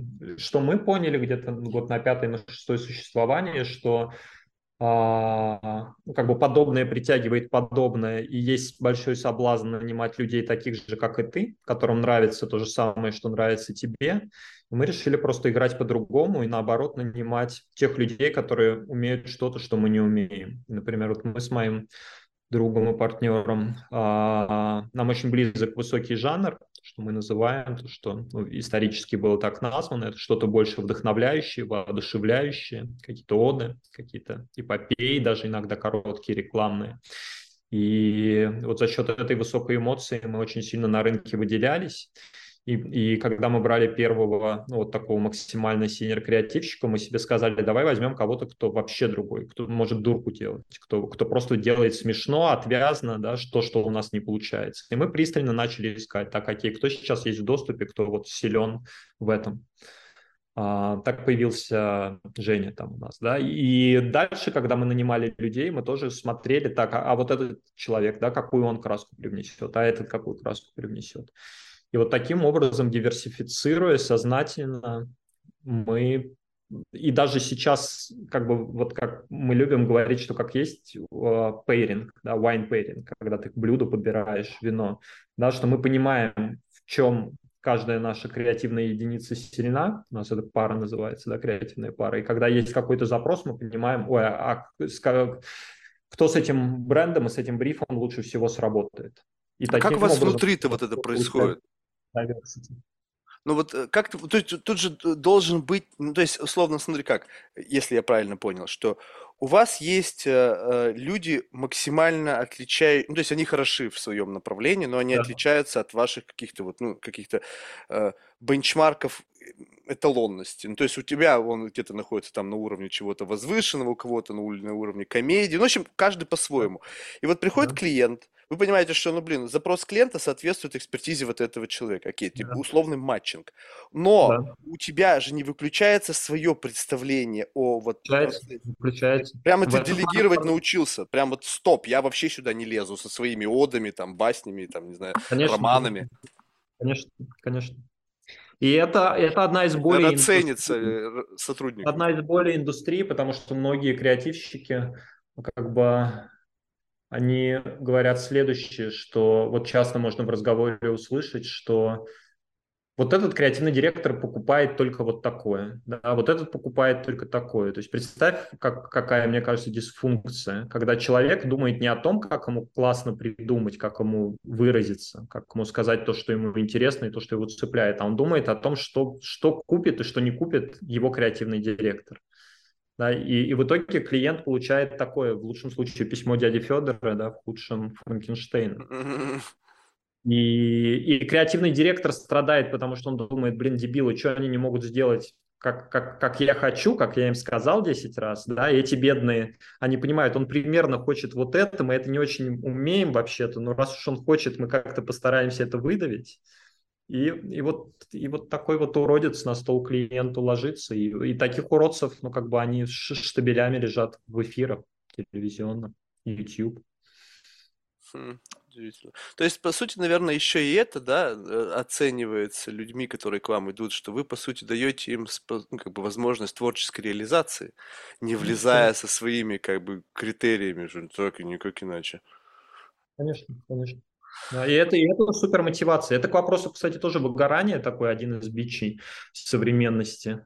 И вот у нас это очень редкое слово в стенах. И мне кажется, чаще, почему оно происходит? Потому что человек, когда он делает что-то, что ему не до конца нравится, когда он как-то перебарывает себя, вот здесь энергия теряется, вот здесь она просачивается титанически. Это не, дело не в том, что у него проектов больше, чем, чем он может сделать, а дело в том, что больше фрустраций чем он может, чем он может пережить. И как только ты убираешь эту фрустрацию, какую-то ее часть, безусловно, она остается, да, потому что что-то клиент не так сказал, что-то внутри там ребята не договорились, да, она, она остается. Но если ты можешь большую часть ее как бы избавить человека от этого, он может быть более счастливым, больше делать и, и лучше, лучше делать.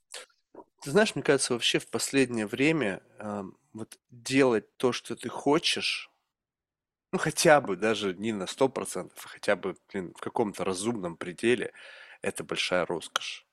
Ну, ты посмотри, вот, ну, э, люди не могут не говорить то, что они хотят, без относительно к странам а, и там каким-то там политическим делам.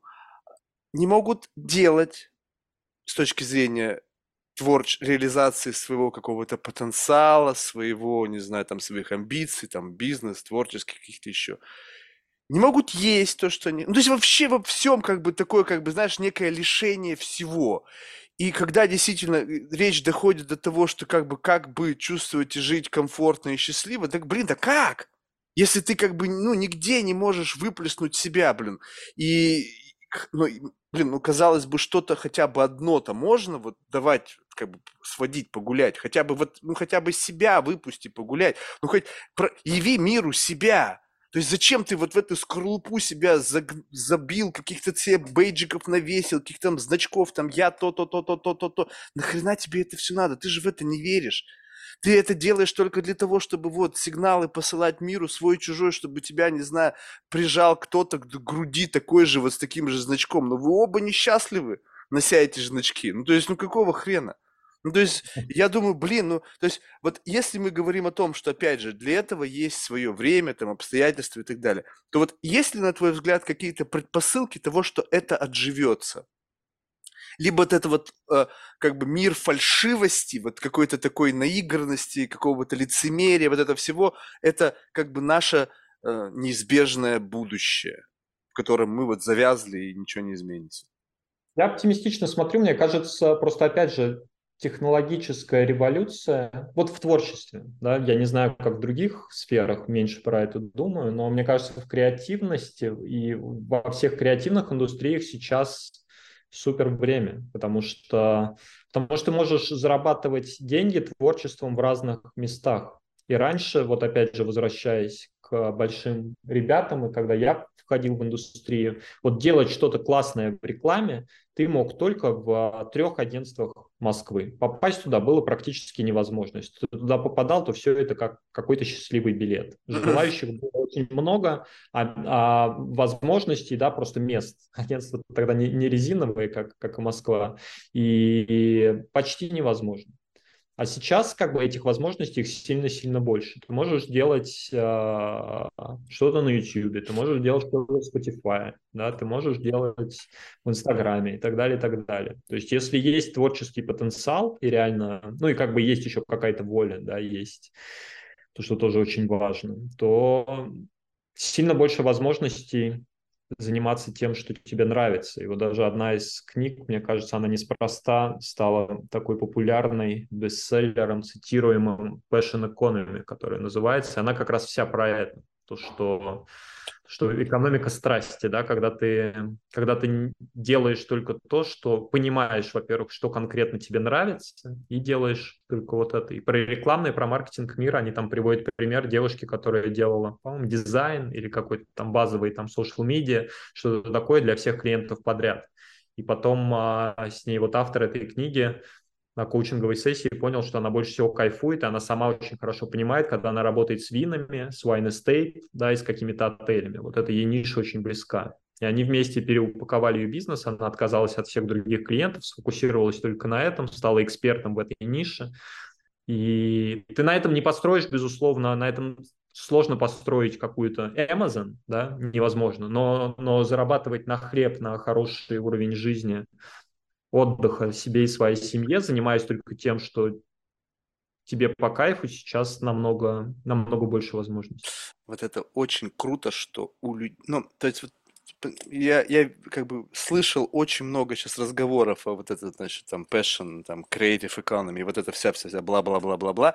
Окей, но вот теперь представь себе, что вот я рад за ту девушку, что то, что действительно и ее наполняет, нравится другим. Ну, то есть представь себе, что тебе не приходится себя ужимать. Ну, да, но есть, как условно скажем так, ужимать все равно приходится, но в рамках какой-то разумной критики. Слушай, ну вот тут надо чуть-чуть, тут чуть. То есть это не нарушает концептуально всего. То есть это не залазит в ДНК твоей идеи, говорит, так, эту тебя цепочку ДНК вырываем, здесь, значит, от свиньи там пришиваем. Ну, то есть как бы это говорит, так, стоп, вообще, тогда это вы сделали абсолютно Франкенштейна ко мне и к моему творению никакого отношения не имеет. То есть вряд ли бы это бы ее как бы драйвила, да, да, вот это было бы ее страсть. Получается так, что она делает, вот почти вот в первородном виде, идеально подходит определенному типу клиентов. И количество этих клиентов достаточно, чтобы обеспечивать sustainability и тот уровень комфорта, который она считает для нее just enough. Это да. идеальный кейс. Теперь представь себе, ты получаешь удовольствие от чего-то того, что ты делаешь. И это нахер никому не надо. Ну, то есть ты да. прямо, вау, при, блин, супер, довольный такой, кому показать, показываешь? Знаю, знаю, одного такого, знаю такого одного парня, зовут Пастернак. сколько он писал «Доктор Живаго», по-моему, 10 лет или что, и переводил Шекспира для того, чтобы, для того, чтобы есть хлеб. И, и, и это, мне кажется, неплохой ответ. Да? Ты находишь какой-то баланс, ты находишь что-то близкое к тому, что твою кор, как бы твое кор творчество поддерживает, приносит тебе хлеб, да, и не, ну, не радикально противно тебе делать, так это назовем. И ты а. тренируешься. У тебя вот эти переводы для Пастернака, это как, это как тренажер, да, ты, ты пошел в как бы ты какой-то спортсмен, и вот я люблю просто такую эту историю, тоже часто ее внутри агентства ребятам говорю, когда есть какой-то э, тренер, что, блин, какой-то бриф не классный, да, какая-то маленькая задачка, да, я на это говорю, ребят, вот э, представьте, вы футболист, да, лучший, лучший в мире, у вас же чемпионат мира раз в два года, еще какой-то клубный чемпионат раз в год, но при этом ты на траву выходишь каждый долбанный день, и ты должен выйти на траву, ты должен побить мяч, ты должен сделать, прокачать все мышцы, иначе, когда у тебя начнется чемпионат, ты просто будешь не в форме. То же самое и здесь. Да? Ну, ты подожди. Такой примерчик, знаешь, так себе, с душком. Я тебе скажу, я бы сказал так, что-то ты меня, по-моему, Денис, разводишь. Тут вопрос, Давай. знаешь, ну смотри, вот как бы как то, что вот, вот как это больше выглядит. Когда ты инлайн в одном процессе находишься, и есть какие-то там, допустим... Э, Один процесс, абсолютно. Правильно. А теперь... мышцы. А теперь представь себе, что вот кто-то, допустим, ему нравится, допустим, там вот как эта девушка там творить, там делать что-то там для вайнери, для каких-то там коллекционеров вина, для каких-то бутиковых отелей и так далее. А ее реальная работа, day-to-day job, это медсестра в какой-нибудь там, какой-нибудь там state hospital. А, ну если это совсем так, но тогда, тогда мне кажется, здесь ну, совет, если он просит здесь вместе, мне кажется, может быть transition, да, и это тоже то, что на циклах... Transition какой? Это не sustainable. Количество твоих, ты... твои, количество людей, которые восхищаются твоим творчеством, а недостаточно, чтобы обеспечить тот самый бытовой уровень комфорта, который ты хочешь. Вот и все. Да. Ну, и вот это мука. Как, как, как балансировать. Как балансировать. А теперь представь себе, из чего-то, что тебе нравится, возвращаться то, что является просто как бы той самой соломинкой, через которую ты дышишь. Это вот эта мука. Ну, вопрос в твоем отношении. Мне кажется, Звягинцев был дворником. И, и это был единственный способ, как он мог заработать. Но ему это, как, как он к этому, по крайней мере, что он говорит. Вот именно, говорит.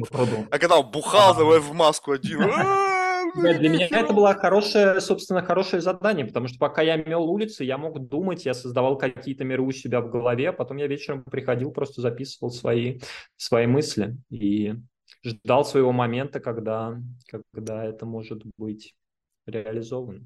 Их тоже много. Много, много других примеров, как а, вот, э, мне очень нравится история с американской горничной темнокожей, которая всю свою жизнь была, а, ну, как бы следила за детьми белых родителей и фотографировала. И потом, когда она уже ушла из жизни, да, она увидел мир ее фотографий, оказалось, что это просто, ну, как бы они в галереях сейчас, они по всему миру ездят, что у нее настолько был ну, вот стрит-фотографии глаз, и настолько талантливо, настолько круто она это делала, но вот ей меньше повезло, да. Мир при ее жизни это не увидел, хотя если бы, опять же, э, это бы увидел мир, когда там ей было, я не знаю, когда бы она была на середине своего пути, она бы, она бы стала признанным фотографом, ее бы взял к себе Магнум с руками и сказал, о, теперь, а, теперь, а теперь, а теперь изнанка истории, чтобы как бы люди не мечтали. Одно из тех детей, за, которых она, за которыми она ухаживала, были, допустим, внуки Гарри Гагозиана, который случайно после смерти э, и, вот этой дамочки наткнулся на коробку с фотографиями, которую она сделала за всю свою жизнь. И Гарри такой думает, слушай, у меня галереи по всему миру, фотки, он глаз насмотренный, прикольные. Сколько я могу с этого сделать? Такой, ну, 50 миллионов я с этого сделаю. Он берет, тиражирует, распечатает, говорит, ты посмотри, какое у нее видение. И все такие, да, Гарри, да. Когда чек выписывать, он говорит, ты что, ты не можешь это купить, это надо ждать 10 лет, чтобы это купить. Но тебе, специально ради тебя, за 50% сверху, я тебе сегодня это продам. И вот так это работает. Галерейный Но бизнес, он вот такой. Дерьмо, никакой Гарик бы не, никакой Гарик бы не продал. Не, ну, ты знаешь, вот, вот мир искусства– это вещь, как бы, вопрос, что значит дерьмо? Вопрос это означает, как бы, достаточного. Как бы, представь себе, что вот мы сталкиваемся с чем-то новым, так? Вот, как бы, вот представь себе, ну, тебе это хорошо должно быть понятно, у тебя э, визуальное мышление, ты вообще из креативной профессии. Представь себе, ты сталкиваешься с чем-то, ну, э, это это эклектика в какой-то мере, потому что, ну, в чистом виде с новым невозможно столкнуться, да, то есть, как бы, не знаю, ну, черная дыра, да, и она и то новая появилась, но ее изначально уже нарисовали, математическую модель, и как бы мы уже как бы знали, на что мы будем смотреть, то есть не, не совсем новым это было, как бы, как бы, как бы, но в целом. Но для того, чтобы понять, на что ты смотришь, твоя нейронка должна иметь определенный как бы понятийный аппарат и какие-то, ну, какие-то тезисы, которые позволяют тебе интерпретировать, на что ты смотришь. И вот представь себе, ты впервые смотришь там, не знаю, на холст, там, не знаю, там, Полока.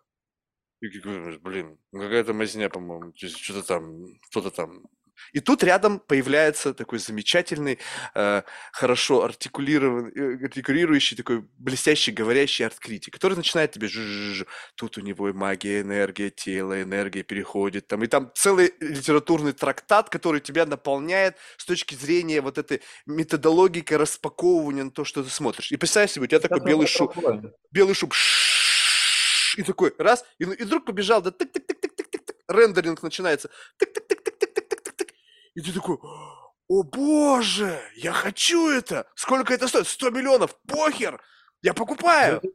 Это другое. Ты сейчас говоришь о том, как, как продавать что-то новаторское. И тут я тоже абсолютно тебя И фотки поддержу. точно так же.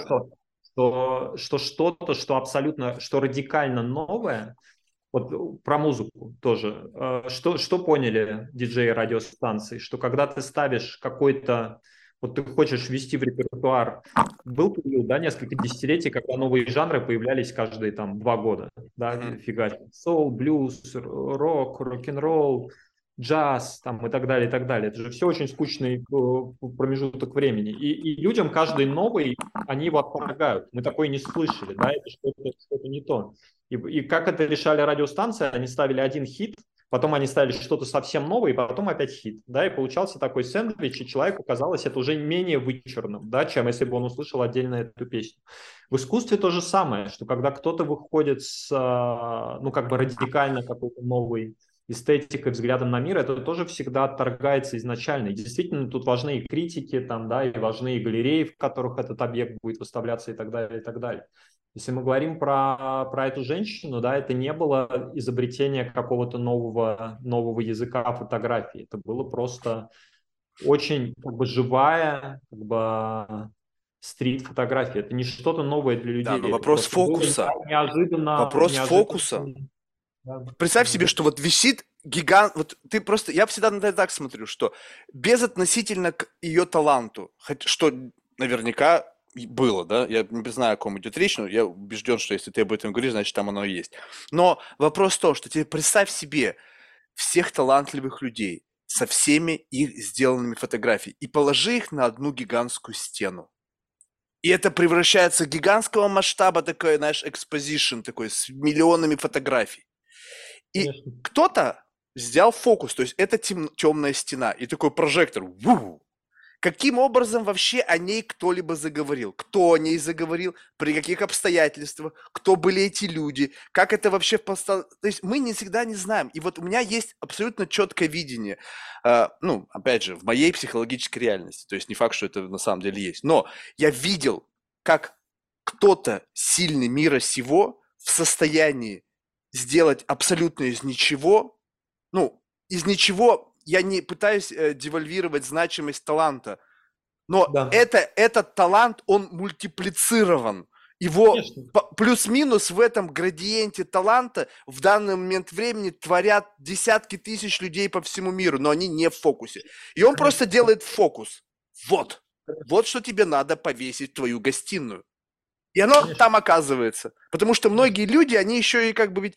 Ведь это как некое оголение себя. Ну, то есть, когда вот ты приходишь кому-то в гости домой, да, и, и ты видишь, что висит на стенах, а, ты видишь, какая у человека мебель, и ты как бы понимаешь, что это некая демонстрация твоего внутреннего мира, твоих эстетических каких-то взглядов, твоих, ну, потому что если ты богат, то ты можешь себе позволить все, что угодно, и это логово может сто процентов отображать твои чертоги твоего разума, прям некая копия оно быть этого.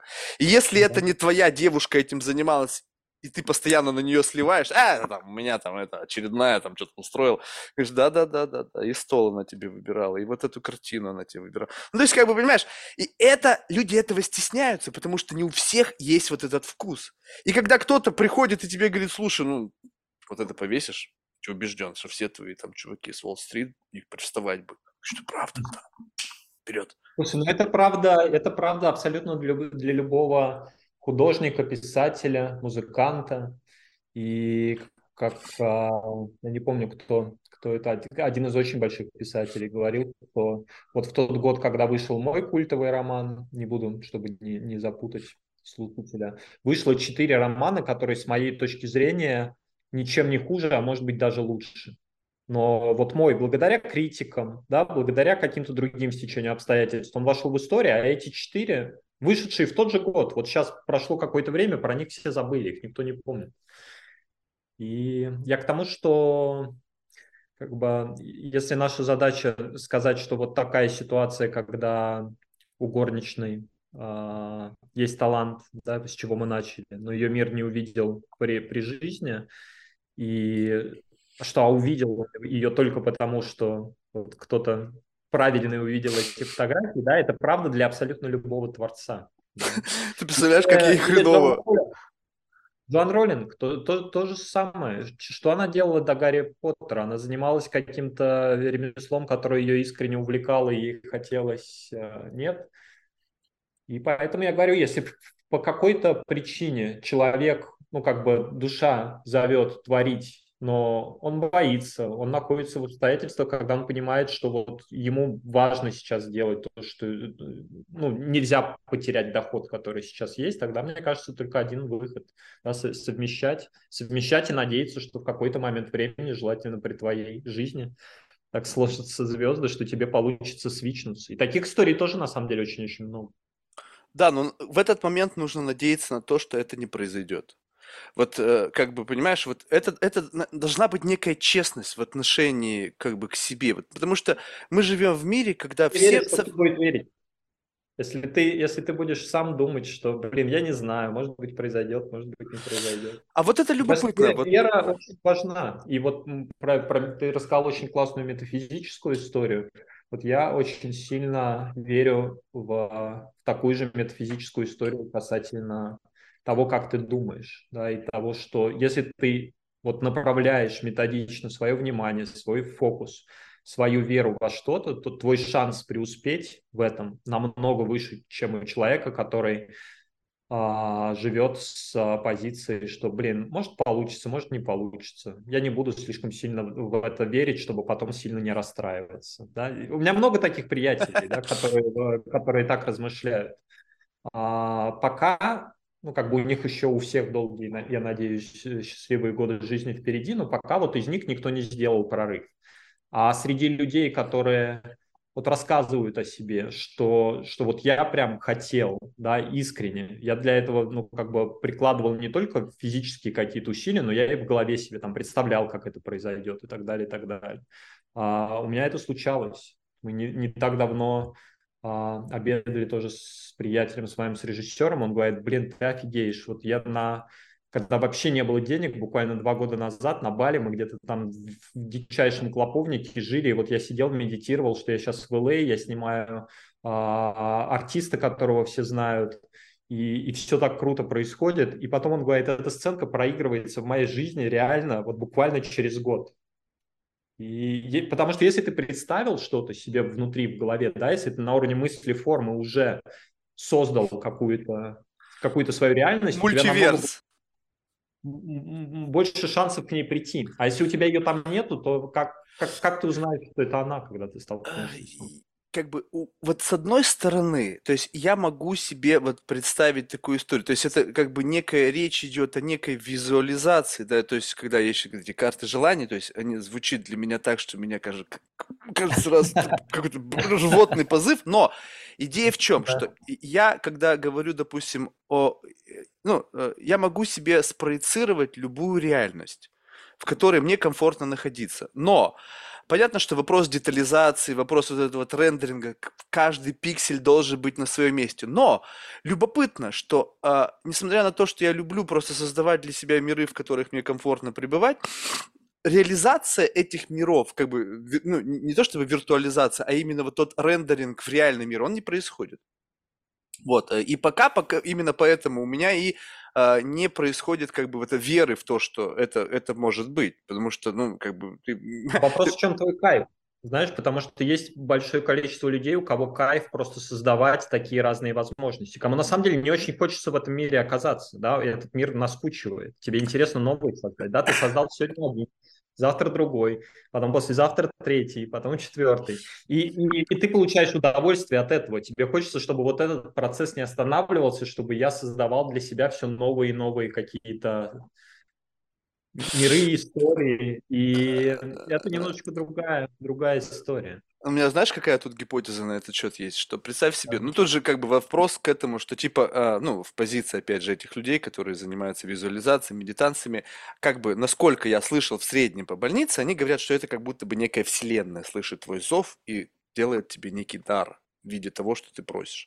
А теперь представь себе, что когда ты настолько хорошо в своей голове визуализируешь это, что это становится некой ментальной реальностью. Вселенная смотрит, говорит, так у него же это есть.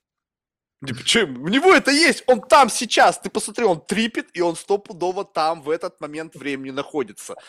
И эмоционально, в какой-то мере даже как бы некий как бы embodiment происходит, то есть настолько вот это вот прямо ты там, и она говорит, так у него это есть? Нахрена ему это давать? То есть что давать-то, и когда есть? И вот я думаю, да. что получается, что этот вот как бы страйф, вот это вот желание того, где ты хочешь оказаться, оно должно быть как бы больше, чем удовлетворение от визуализации того, что ты как бы сумел да, создать да. идеально. И вот тогда нам, у меня просто, я не могу, как бы, знаешь, возможно, этот самый идиотский перфекционизм, когда я что-то воображаю, почему я так хорошо вру?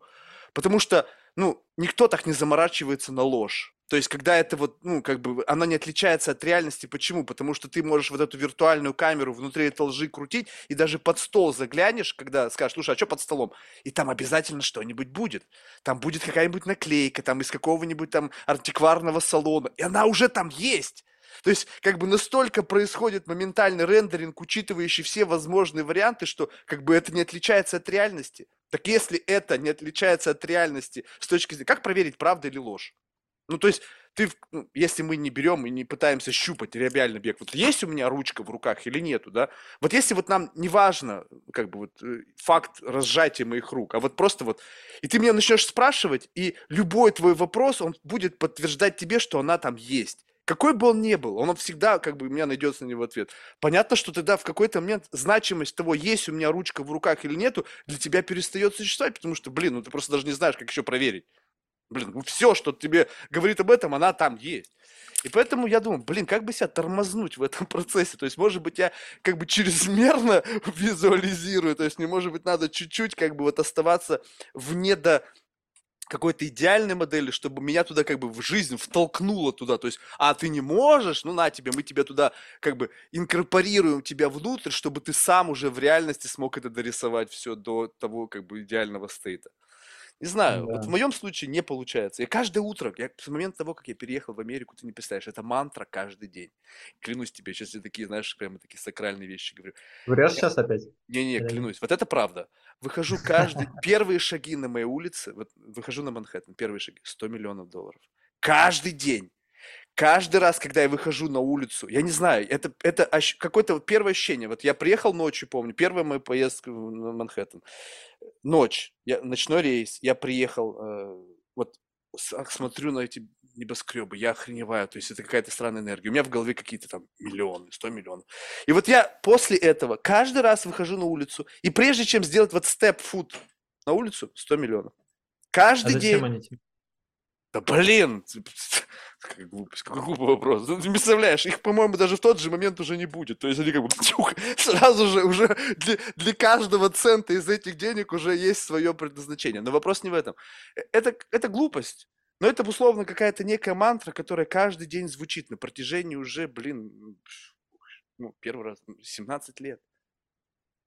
И что ты думаешь? Ну, я сколько-то приблизился, конечно, к этому результату, то есть не то, чтобы вообще не приблизился, ну, как бы, чтобы взять и кто-то выписал мне чек там, или как бы я посмотрел на свой, там, не знаю, брокерский счет и такой, «М-м-м, все нормально, вот оно. То есть, может быть, это в 70 лет произойдет, но извините меня, когда путь длиною в жизнь, так я, мне может быть суждено просто эти деньги заработать за всю свою жизнь. Да в чем магия? Я думал, что магия заключается в том, что ты нарисовал карту желаний, положил ее, и там через два дня дын-дын, конверт, там, извините, вы не знаете, у вас там дальний родственник умер, оказалось, что у него были там, не знаю, акции банка Чейз, и вот...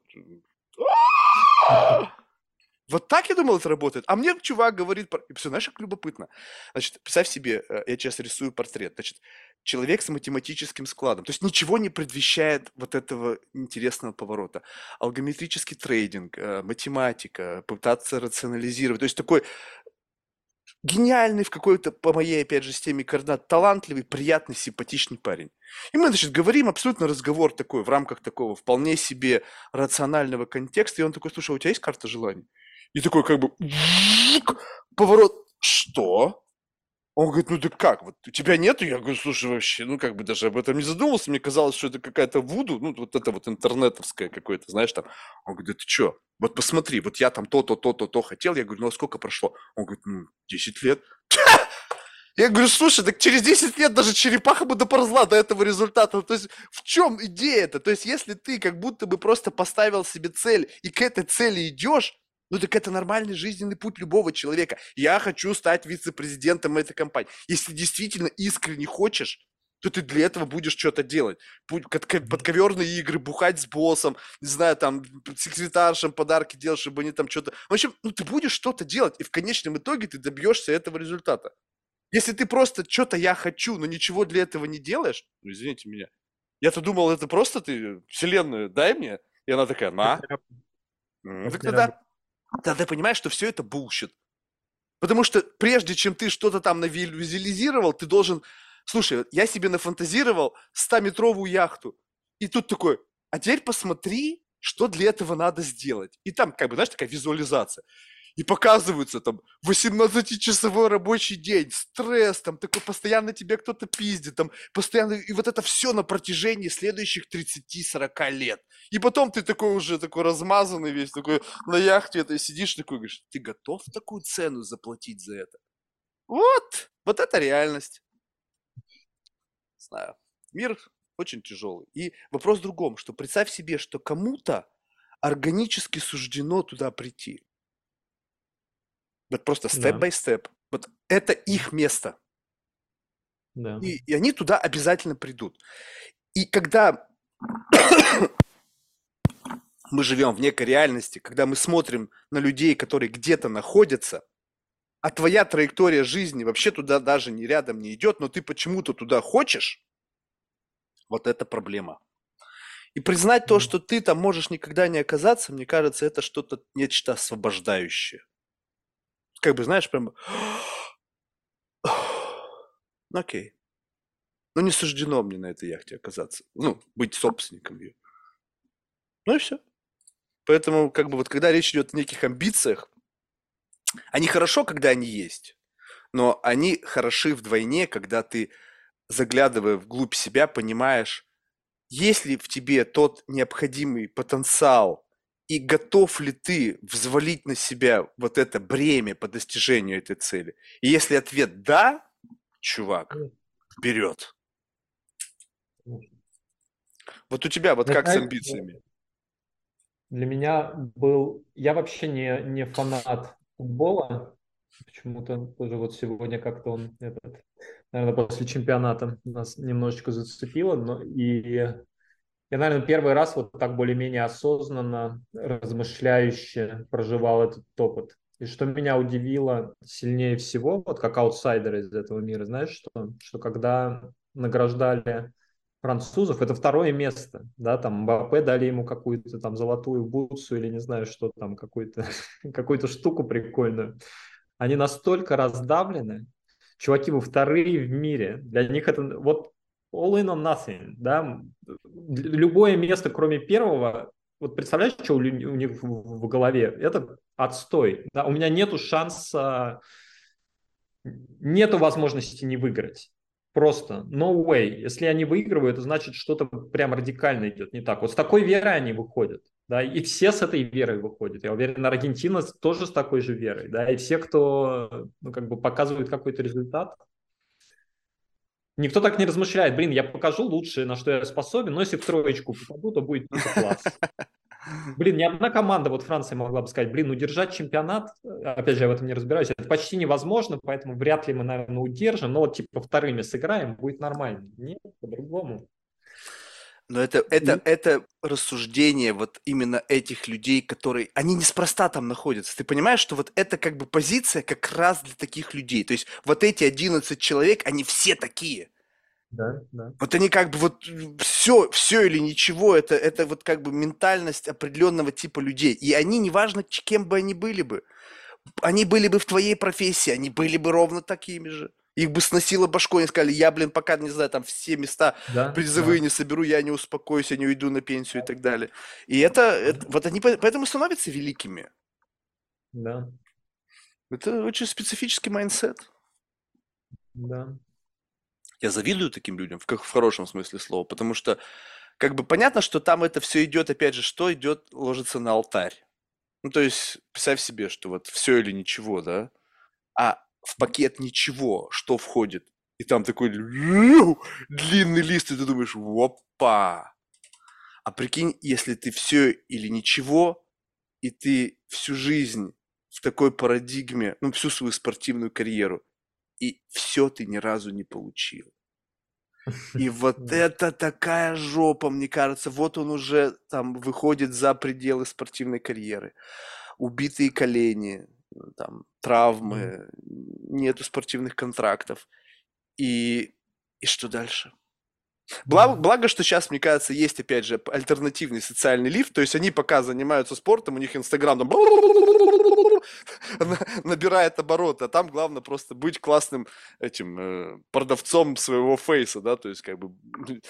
Вот это удивительно. Вот, э, кстати, вот, э, вот этот вот аспект э, как бы медиа рынка, где использование вот, вот этого, этих платформ как неких инструментов для продвижения. Вот ты смотришь на это как вот как что, как некий, как некий новый медиум, который обязательно нужно эксплору делать, либо это просто как что-то, опять же, такое местечковое. То есть... Нет, нет, абсолютно новая, новая история, когда каждый человек становится медиа, и он, ну, как мы с тобой же поговорили об этом немножко, он получает такие охваты титанические, которым половина медиа мира не снились просто одним своим постом. И, и это, мне кажется, супер, супер возможность. И, да, но как и, бы тут, получается, вы как бы не нужны.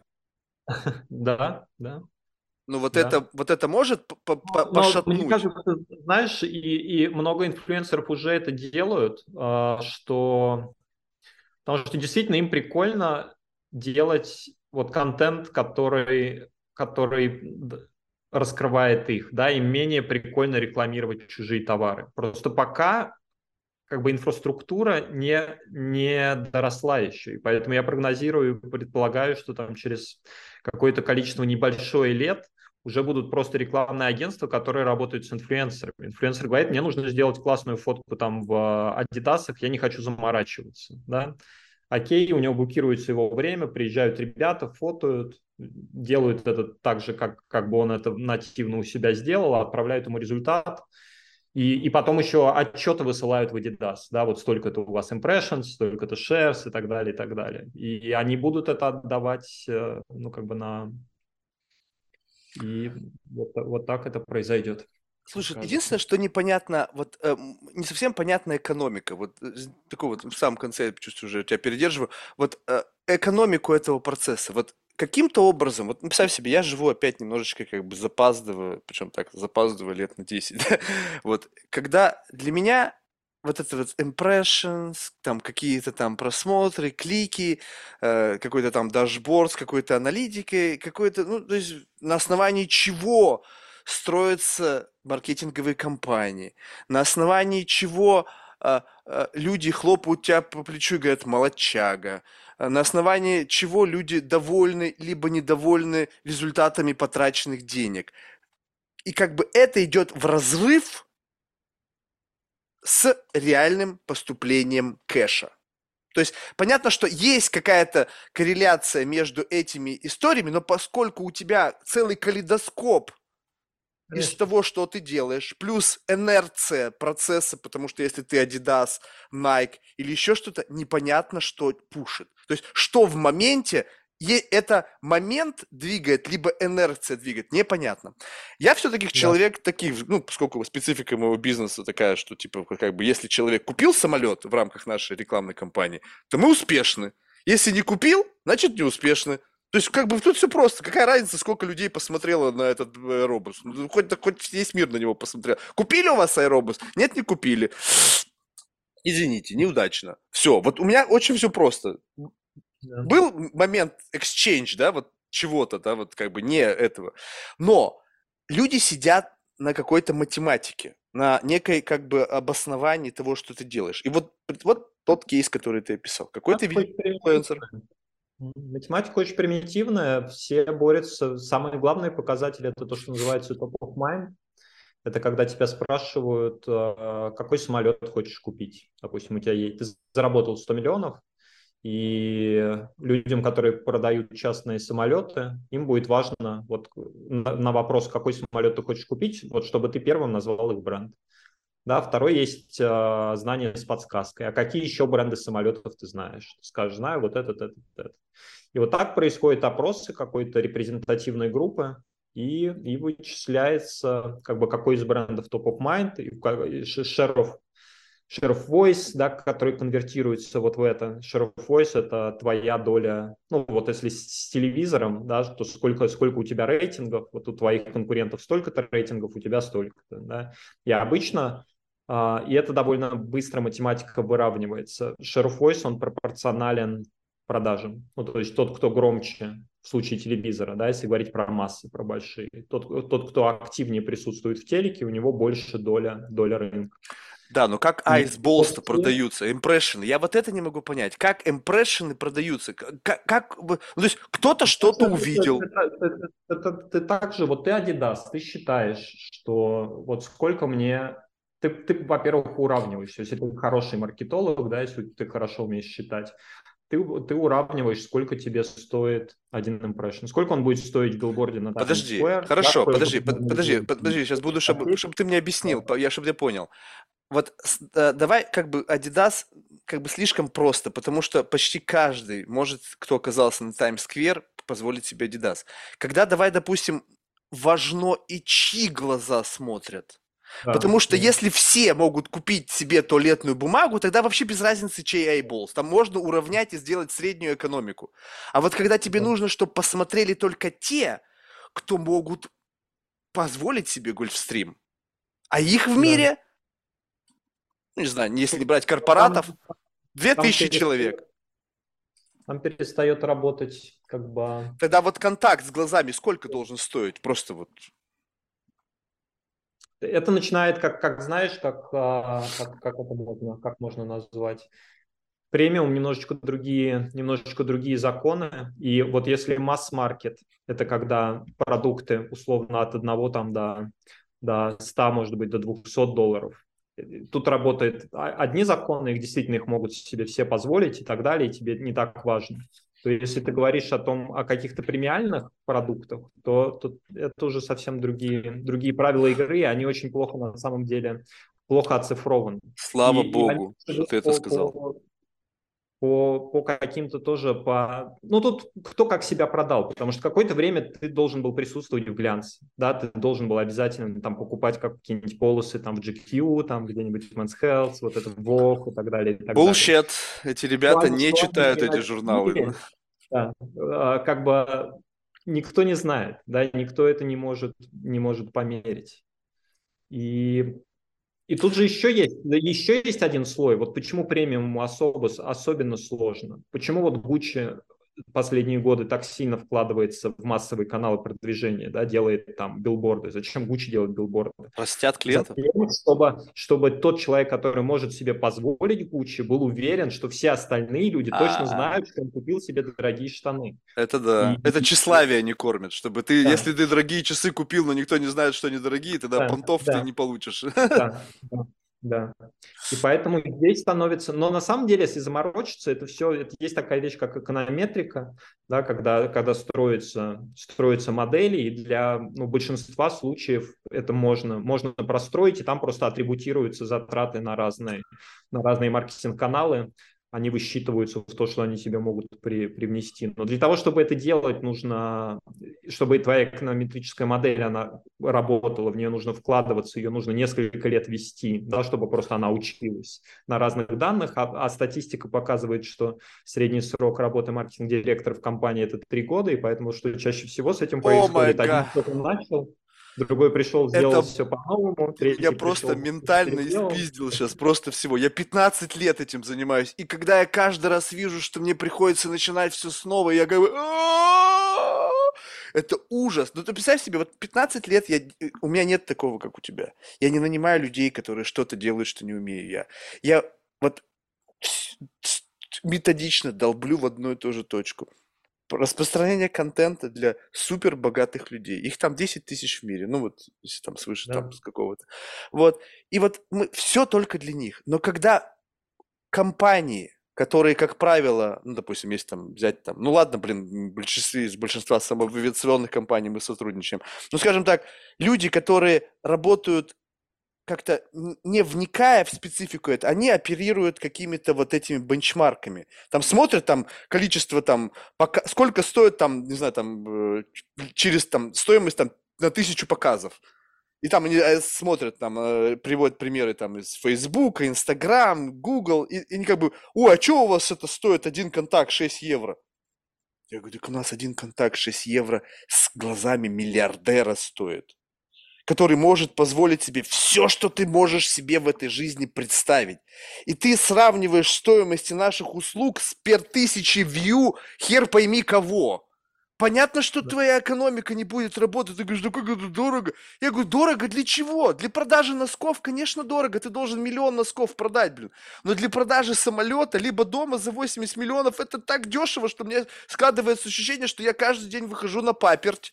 Вот расстилаю себе, знаешь, где-нибудь там на Манхэттене, на Пятой авеню дорожку, и вот, знаешь, вот как эти вот чуваки с собаками сижу, подайте мне на, там, на, на, на что там мне подать, там, ну, не знаю, на ужин на- в ресторане. Ну, ну, как бы каждый день вот этим занимаюсь. И вот это отсутствие понимания экономики, которая привязана к маст как бы, не знаю, как бы в среднему вот какому-то ощущению от того стоимости маркетинга всего вот здесь вот для как бы товаров среднего класса. Хотя, когда тратятся миллионы долларов на билборд на Таймс-сквер, как бы, ребята, здесь-то ведь вы тоже платите, как бы, и среди всех этих миллионов людей конкретных продаж вы не зарабатываете, вы скорее себе как бы делаете что, что вы совокупно вкладываете в репутационную составляющую вашего бренда, что другой чувак, который в Гуччи на Таймс-сквер такой, видите, что тут? Это вот оно, я купил, да, 500 баксов. Видели все? И все такие, телочки такие, «М-м-м». То есть это вообще уже как бы такое как бы опосредованно. А чтобы привлечь клиента, вот как бы получить нового, это же совершенно другая история. Это, это когда момент именно создания cash flow. Не то, что там как-то как-то влияет на это, там опосредованно, не опосредованно. Это у тебя сегодня не было 100 миллионов, и у тебя завтра они появились. У тебя машина перешла от одного владельца мануфактуры к ее потенциальному, ну, ее владельцу. Вот оно что. И как это объяснить? Я уже просто не знаю, я уже даже дара речи лишен. Я, мне не знаю, Xanax уже даже не помогает. То есть я, честно скажу, я просто... И когда ты мне говоришь о том, что каждые три года, а ротация еще увеличилась, и когда приходит какой-нибудь из какого-нибудь digital-агентства, представь себе там какой-нибудь такой крутышка, на место того, кто был раньше, с которым я уже там потратил тысячи часов, чтобы просто ему вменить, что ты просто гонишь. Вот у меня недавно такая история произошла с Зейной. То есть вроде бы как бы работали, работали, тут появились какие-то новые матчи, ха все, пропали. Я говорю, вы что гоните? Ну, то есть как? Ну, понятно, что тут вопрос не продажи галстуков, но смысл в том, что как люди живут в какой-то совершенно иной реальности. Медиа настолько исказили представление о том, как происходят продажи, как, что как будто бы какая-то магия происходит. То есть не учитывается то, что то, что они делают фактически, это совокупный эффект от этого, он как бы вообще невозможно пощупать. И все теперь на дашбордах. Сколько просмотров, сколько чего. Я так вот живу в такой реальности, мне похер, сколько просмотров. Главное, была продажа или нет. Все. Но при этом для тебя намного проще совершить продажу, если они в массовых каналах коммуникации будут присутствовать. Да, если бренд, чем сильнее бренд, тем дешевле его убедить, да убедить кого-то его купить. Да, вот как есть два термина. Есть бренд рекламы, есть performance. Да, performance направлен на конечную покупку, а бренд на то, чтобы... На самом деле бренд рекламы направлен на то, чтобы сократить стоимость performance а. Поэтому если вот у тех же Tiffany, да, кл- классный бренд, который все знают, о чем он, что это про кольца, они могут старгетировать, понять как-то, кто, кто собирается жениться, и у них стоимость вот этой покупки кольца, она будет одно число. Какой-нибудь другой ювелирный бренд, которого люди не знают, да, им придется на, вот, и они пришли в digital-агентство Performance, которое тоже должно продать им кольца к свадьбе. У них будет совсем другой, совсем другая цена вот этой продажи, только потому что вот тот бренд, да, я знаю, я про него думал, и, в принципе, я уже 10 лет назад мечтал, что вот у меня будет вот именно такое кольцо там, или мечтала девчонка, или картия, да, и, и одна экономика. А, да, а но вопрос цены, понимаешь? Тут очень да, важно, да. что если пришел no name, при, да. при, при, если, при совокупной одинаковой стоимости, да, понятно, что победит Тима Тиффани, если там кольцо, допустим, за 10к и no name 10к. Но если кольцо стоит миллион долларов, да. то тебе нет смысла идти в Инстаграм. Нету. Нет, ну хотя к кому? К, к тем а, инфлюенсерам, как ты, как ты это, есть. Как ты это таргетируешь? Ты ш... Ну, что у Ким, наверное, много друзей, которые могут позволить себе такое кольцо. Поэтому если Ким у себя где-нибудь сторис выставит, то они, э, кто-то из них, возможно, купит. Правильно, и это выстрел из пушки по воробьям. То есть Ким Кардашьян стреляет на 300 миллионов человек, чтобы попасть в 10. Не проще да. ли заплатить мне, чтобы я попал в 10? Потому что их всего 10. Их нет 300 миллионов, их 10. Ну, да. понятно, я утрирую.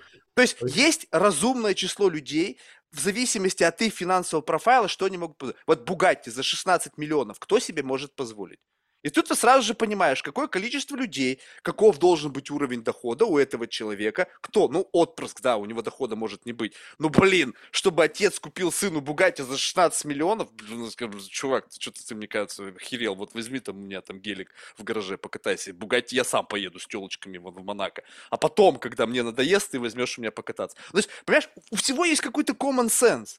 Ну, нельзя просто как бы взять и как бы... Одно дело, когда это как бы относительно доступно. Но когда я вижу рекламу, допустим, часов там за 3 миллиона долларов в Инстаграм, я говорю, ребята, то есть, если вы работаете просто на узнаваемость этих часов в массах, но опять же, люди с такими часами в массах вообще не появляются. Они появляются на том же самом в Инстаграме, как бы с этими часами на премии, там, Оскар, там, еще где-нибудь. Они не ходят в ресторан, и кто-то, ты видел у чувака там за пятым столиком часы Патек Филипп за 3 миллиона? Это ж кто должен быть, чтобы такие разглядеть? Ну, есть, понимаешь, ну это тоже не имеет смысла. Да, какие-то часы там за 20 кей, там, да, может быть. Короче, Больная да. тема, ты меня просто скоруп, сколупнул мою рану, она мне болит, я не знаю уже, что делать. Премиум очень интересная категория. Ах, слушай, а тут недавно вообще из Патек Филипп мне написала девушка замечательная. Марк, в этом году мы, ну, в этом, ну, вот в этом каком-то квартале мы, наверное, не будем ничего делать, у нас спрос превышает предложение.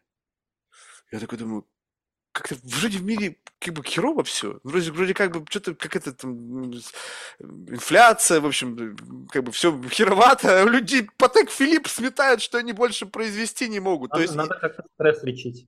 Санокс-то не работает уже, нужно что-то посерьезнее в медисе. Ну, ты знаешь. Надо питать брать.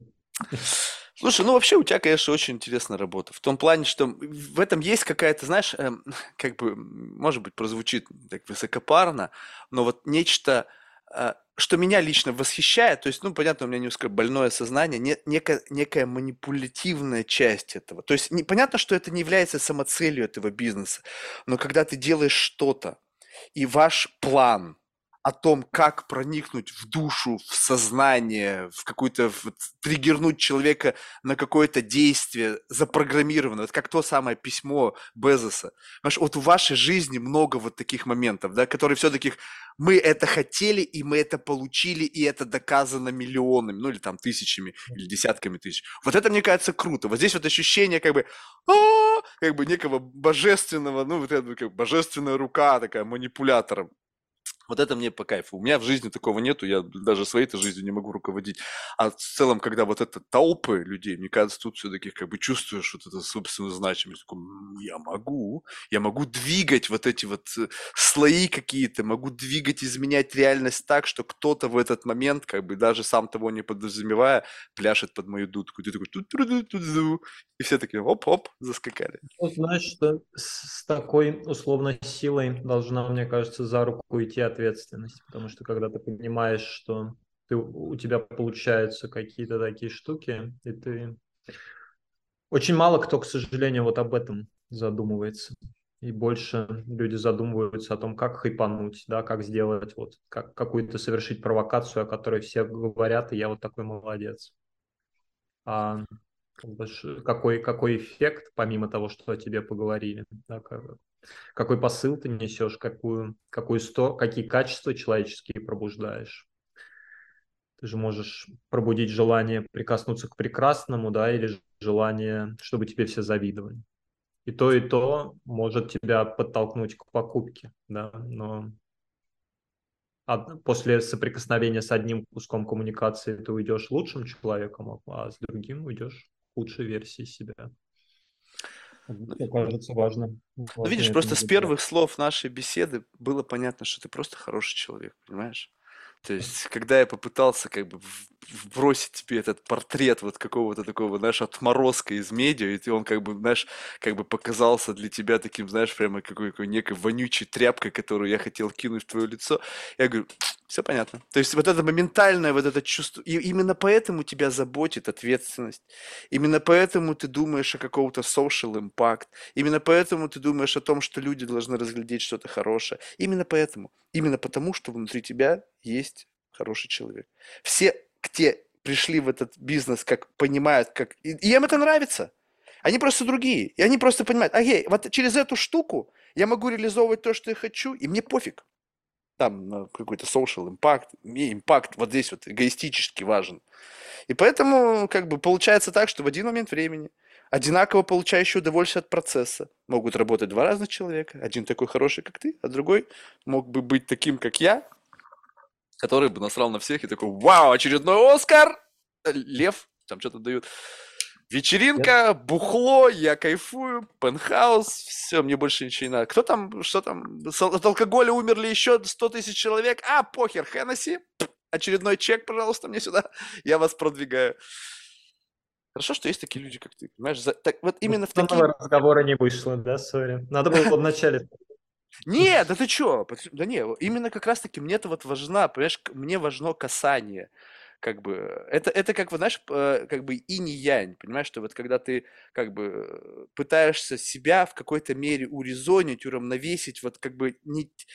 Казалось бы, вот, блин, извини, что я тебя передерживаю, но вот, вот это вот есть и не янь, да, условно, все об этом как бы знают, да, вот как бы показывают.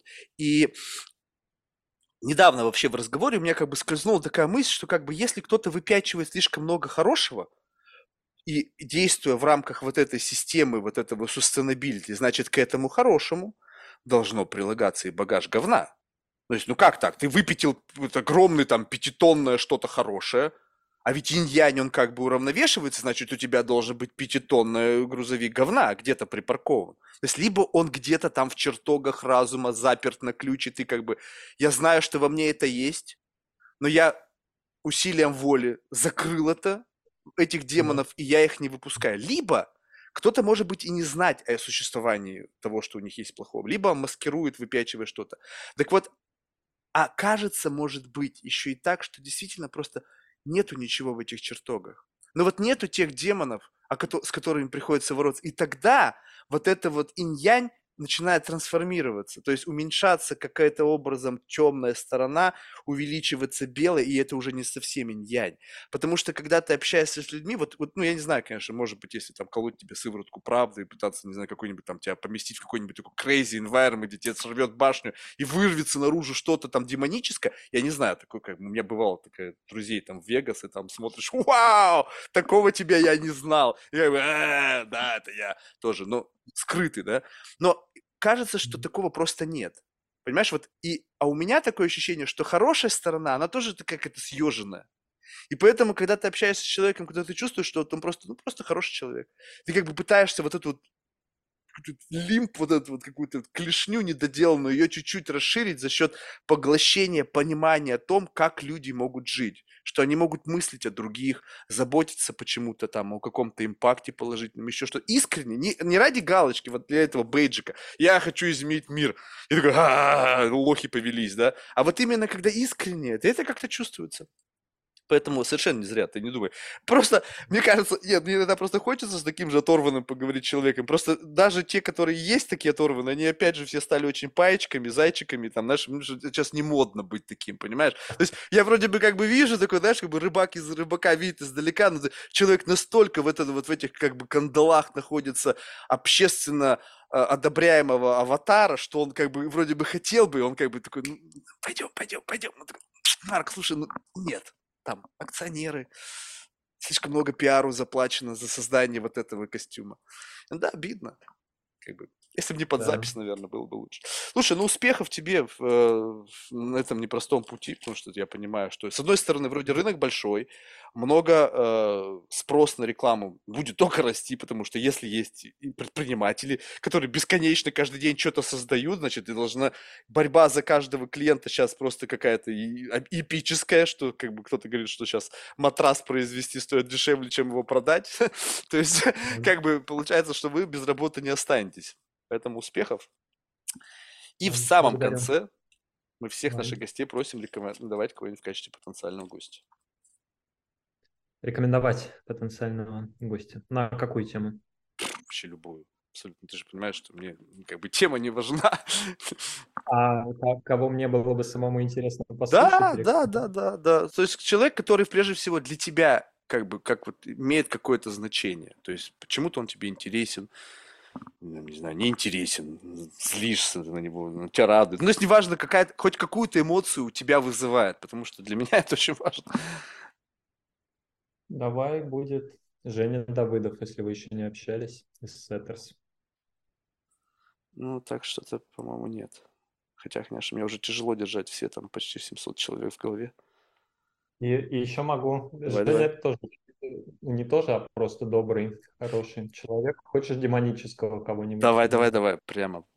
Только настоящий. У меня был один, знаешь, пришел ко мне и говорит, я темный лорд. Он даже, типа, изменил... Представляешь себе? Он даже изменил в штатном расписании свою должность на темный лорд. Теперь у них в компании, реально в штатном расписании в его трудовой книжке числится он темный лорд. Но по факту приятный человек, никакой не темный. Не, ну я тоже с ним приятно меня общаюсь, но мне кажется, вот есть такой Альберт Исманов, Исманов, который тоже занимается, он как раз, он возглавлял цифровой маркетинг в Сбере, потом в Альфе, и сейчас в Столотом в лотерее. И вот у него очень такой, у него классно циничный, цинично-прагматично цинично-прагматичный подход. Мне кажется, он может этот, с ним интересно поговорить. Исманов. Сейчас я точно скажу на, на, на У или на Э у него фамилия. Сейчас, секундочку. По-моему, на У. А, тогда это еще интереснее, если это Усманов. Да, Усманов. Супер, спасибо. Ну вот, а теперь, видишь, как бы это как продолжение, то есть это, это должно быть sustainable model, чтобы как бы каждый раз, чем, если один на один, одного человека кто-то рекомендует, то шанс как бы, ну, условно 50 на 50. Два человека, уже что шанс, что кто-то из двух согласится больше, чем это один. Поэтому объективных оснований соглашаться вообще никаких нет, никто не смотрит. Спасибо большое. Успехов. Да, Пока. спасибо. Успехов. Пока.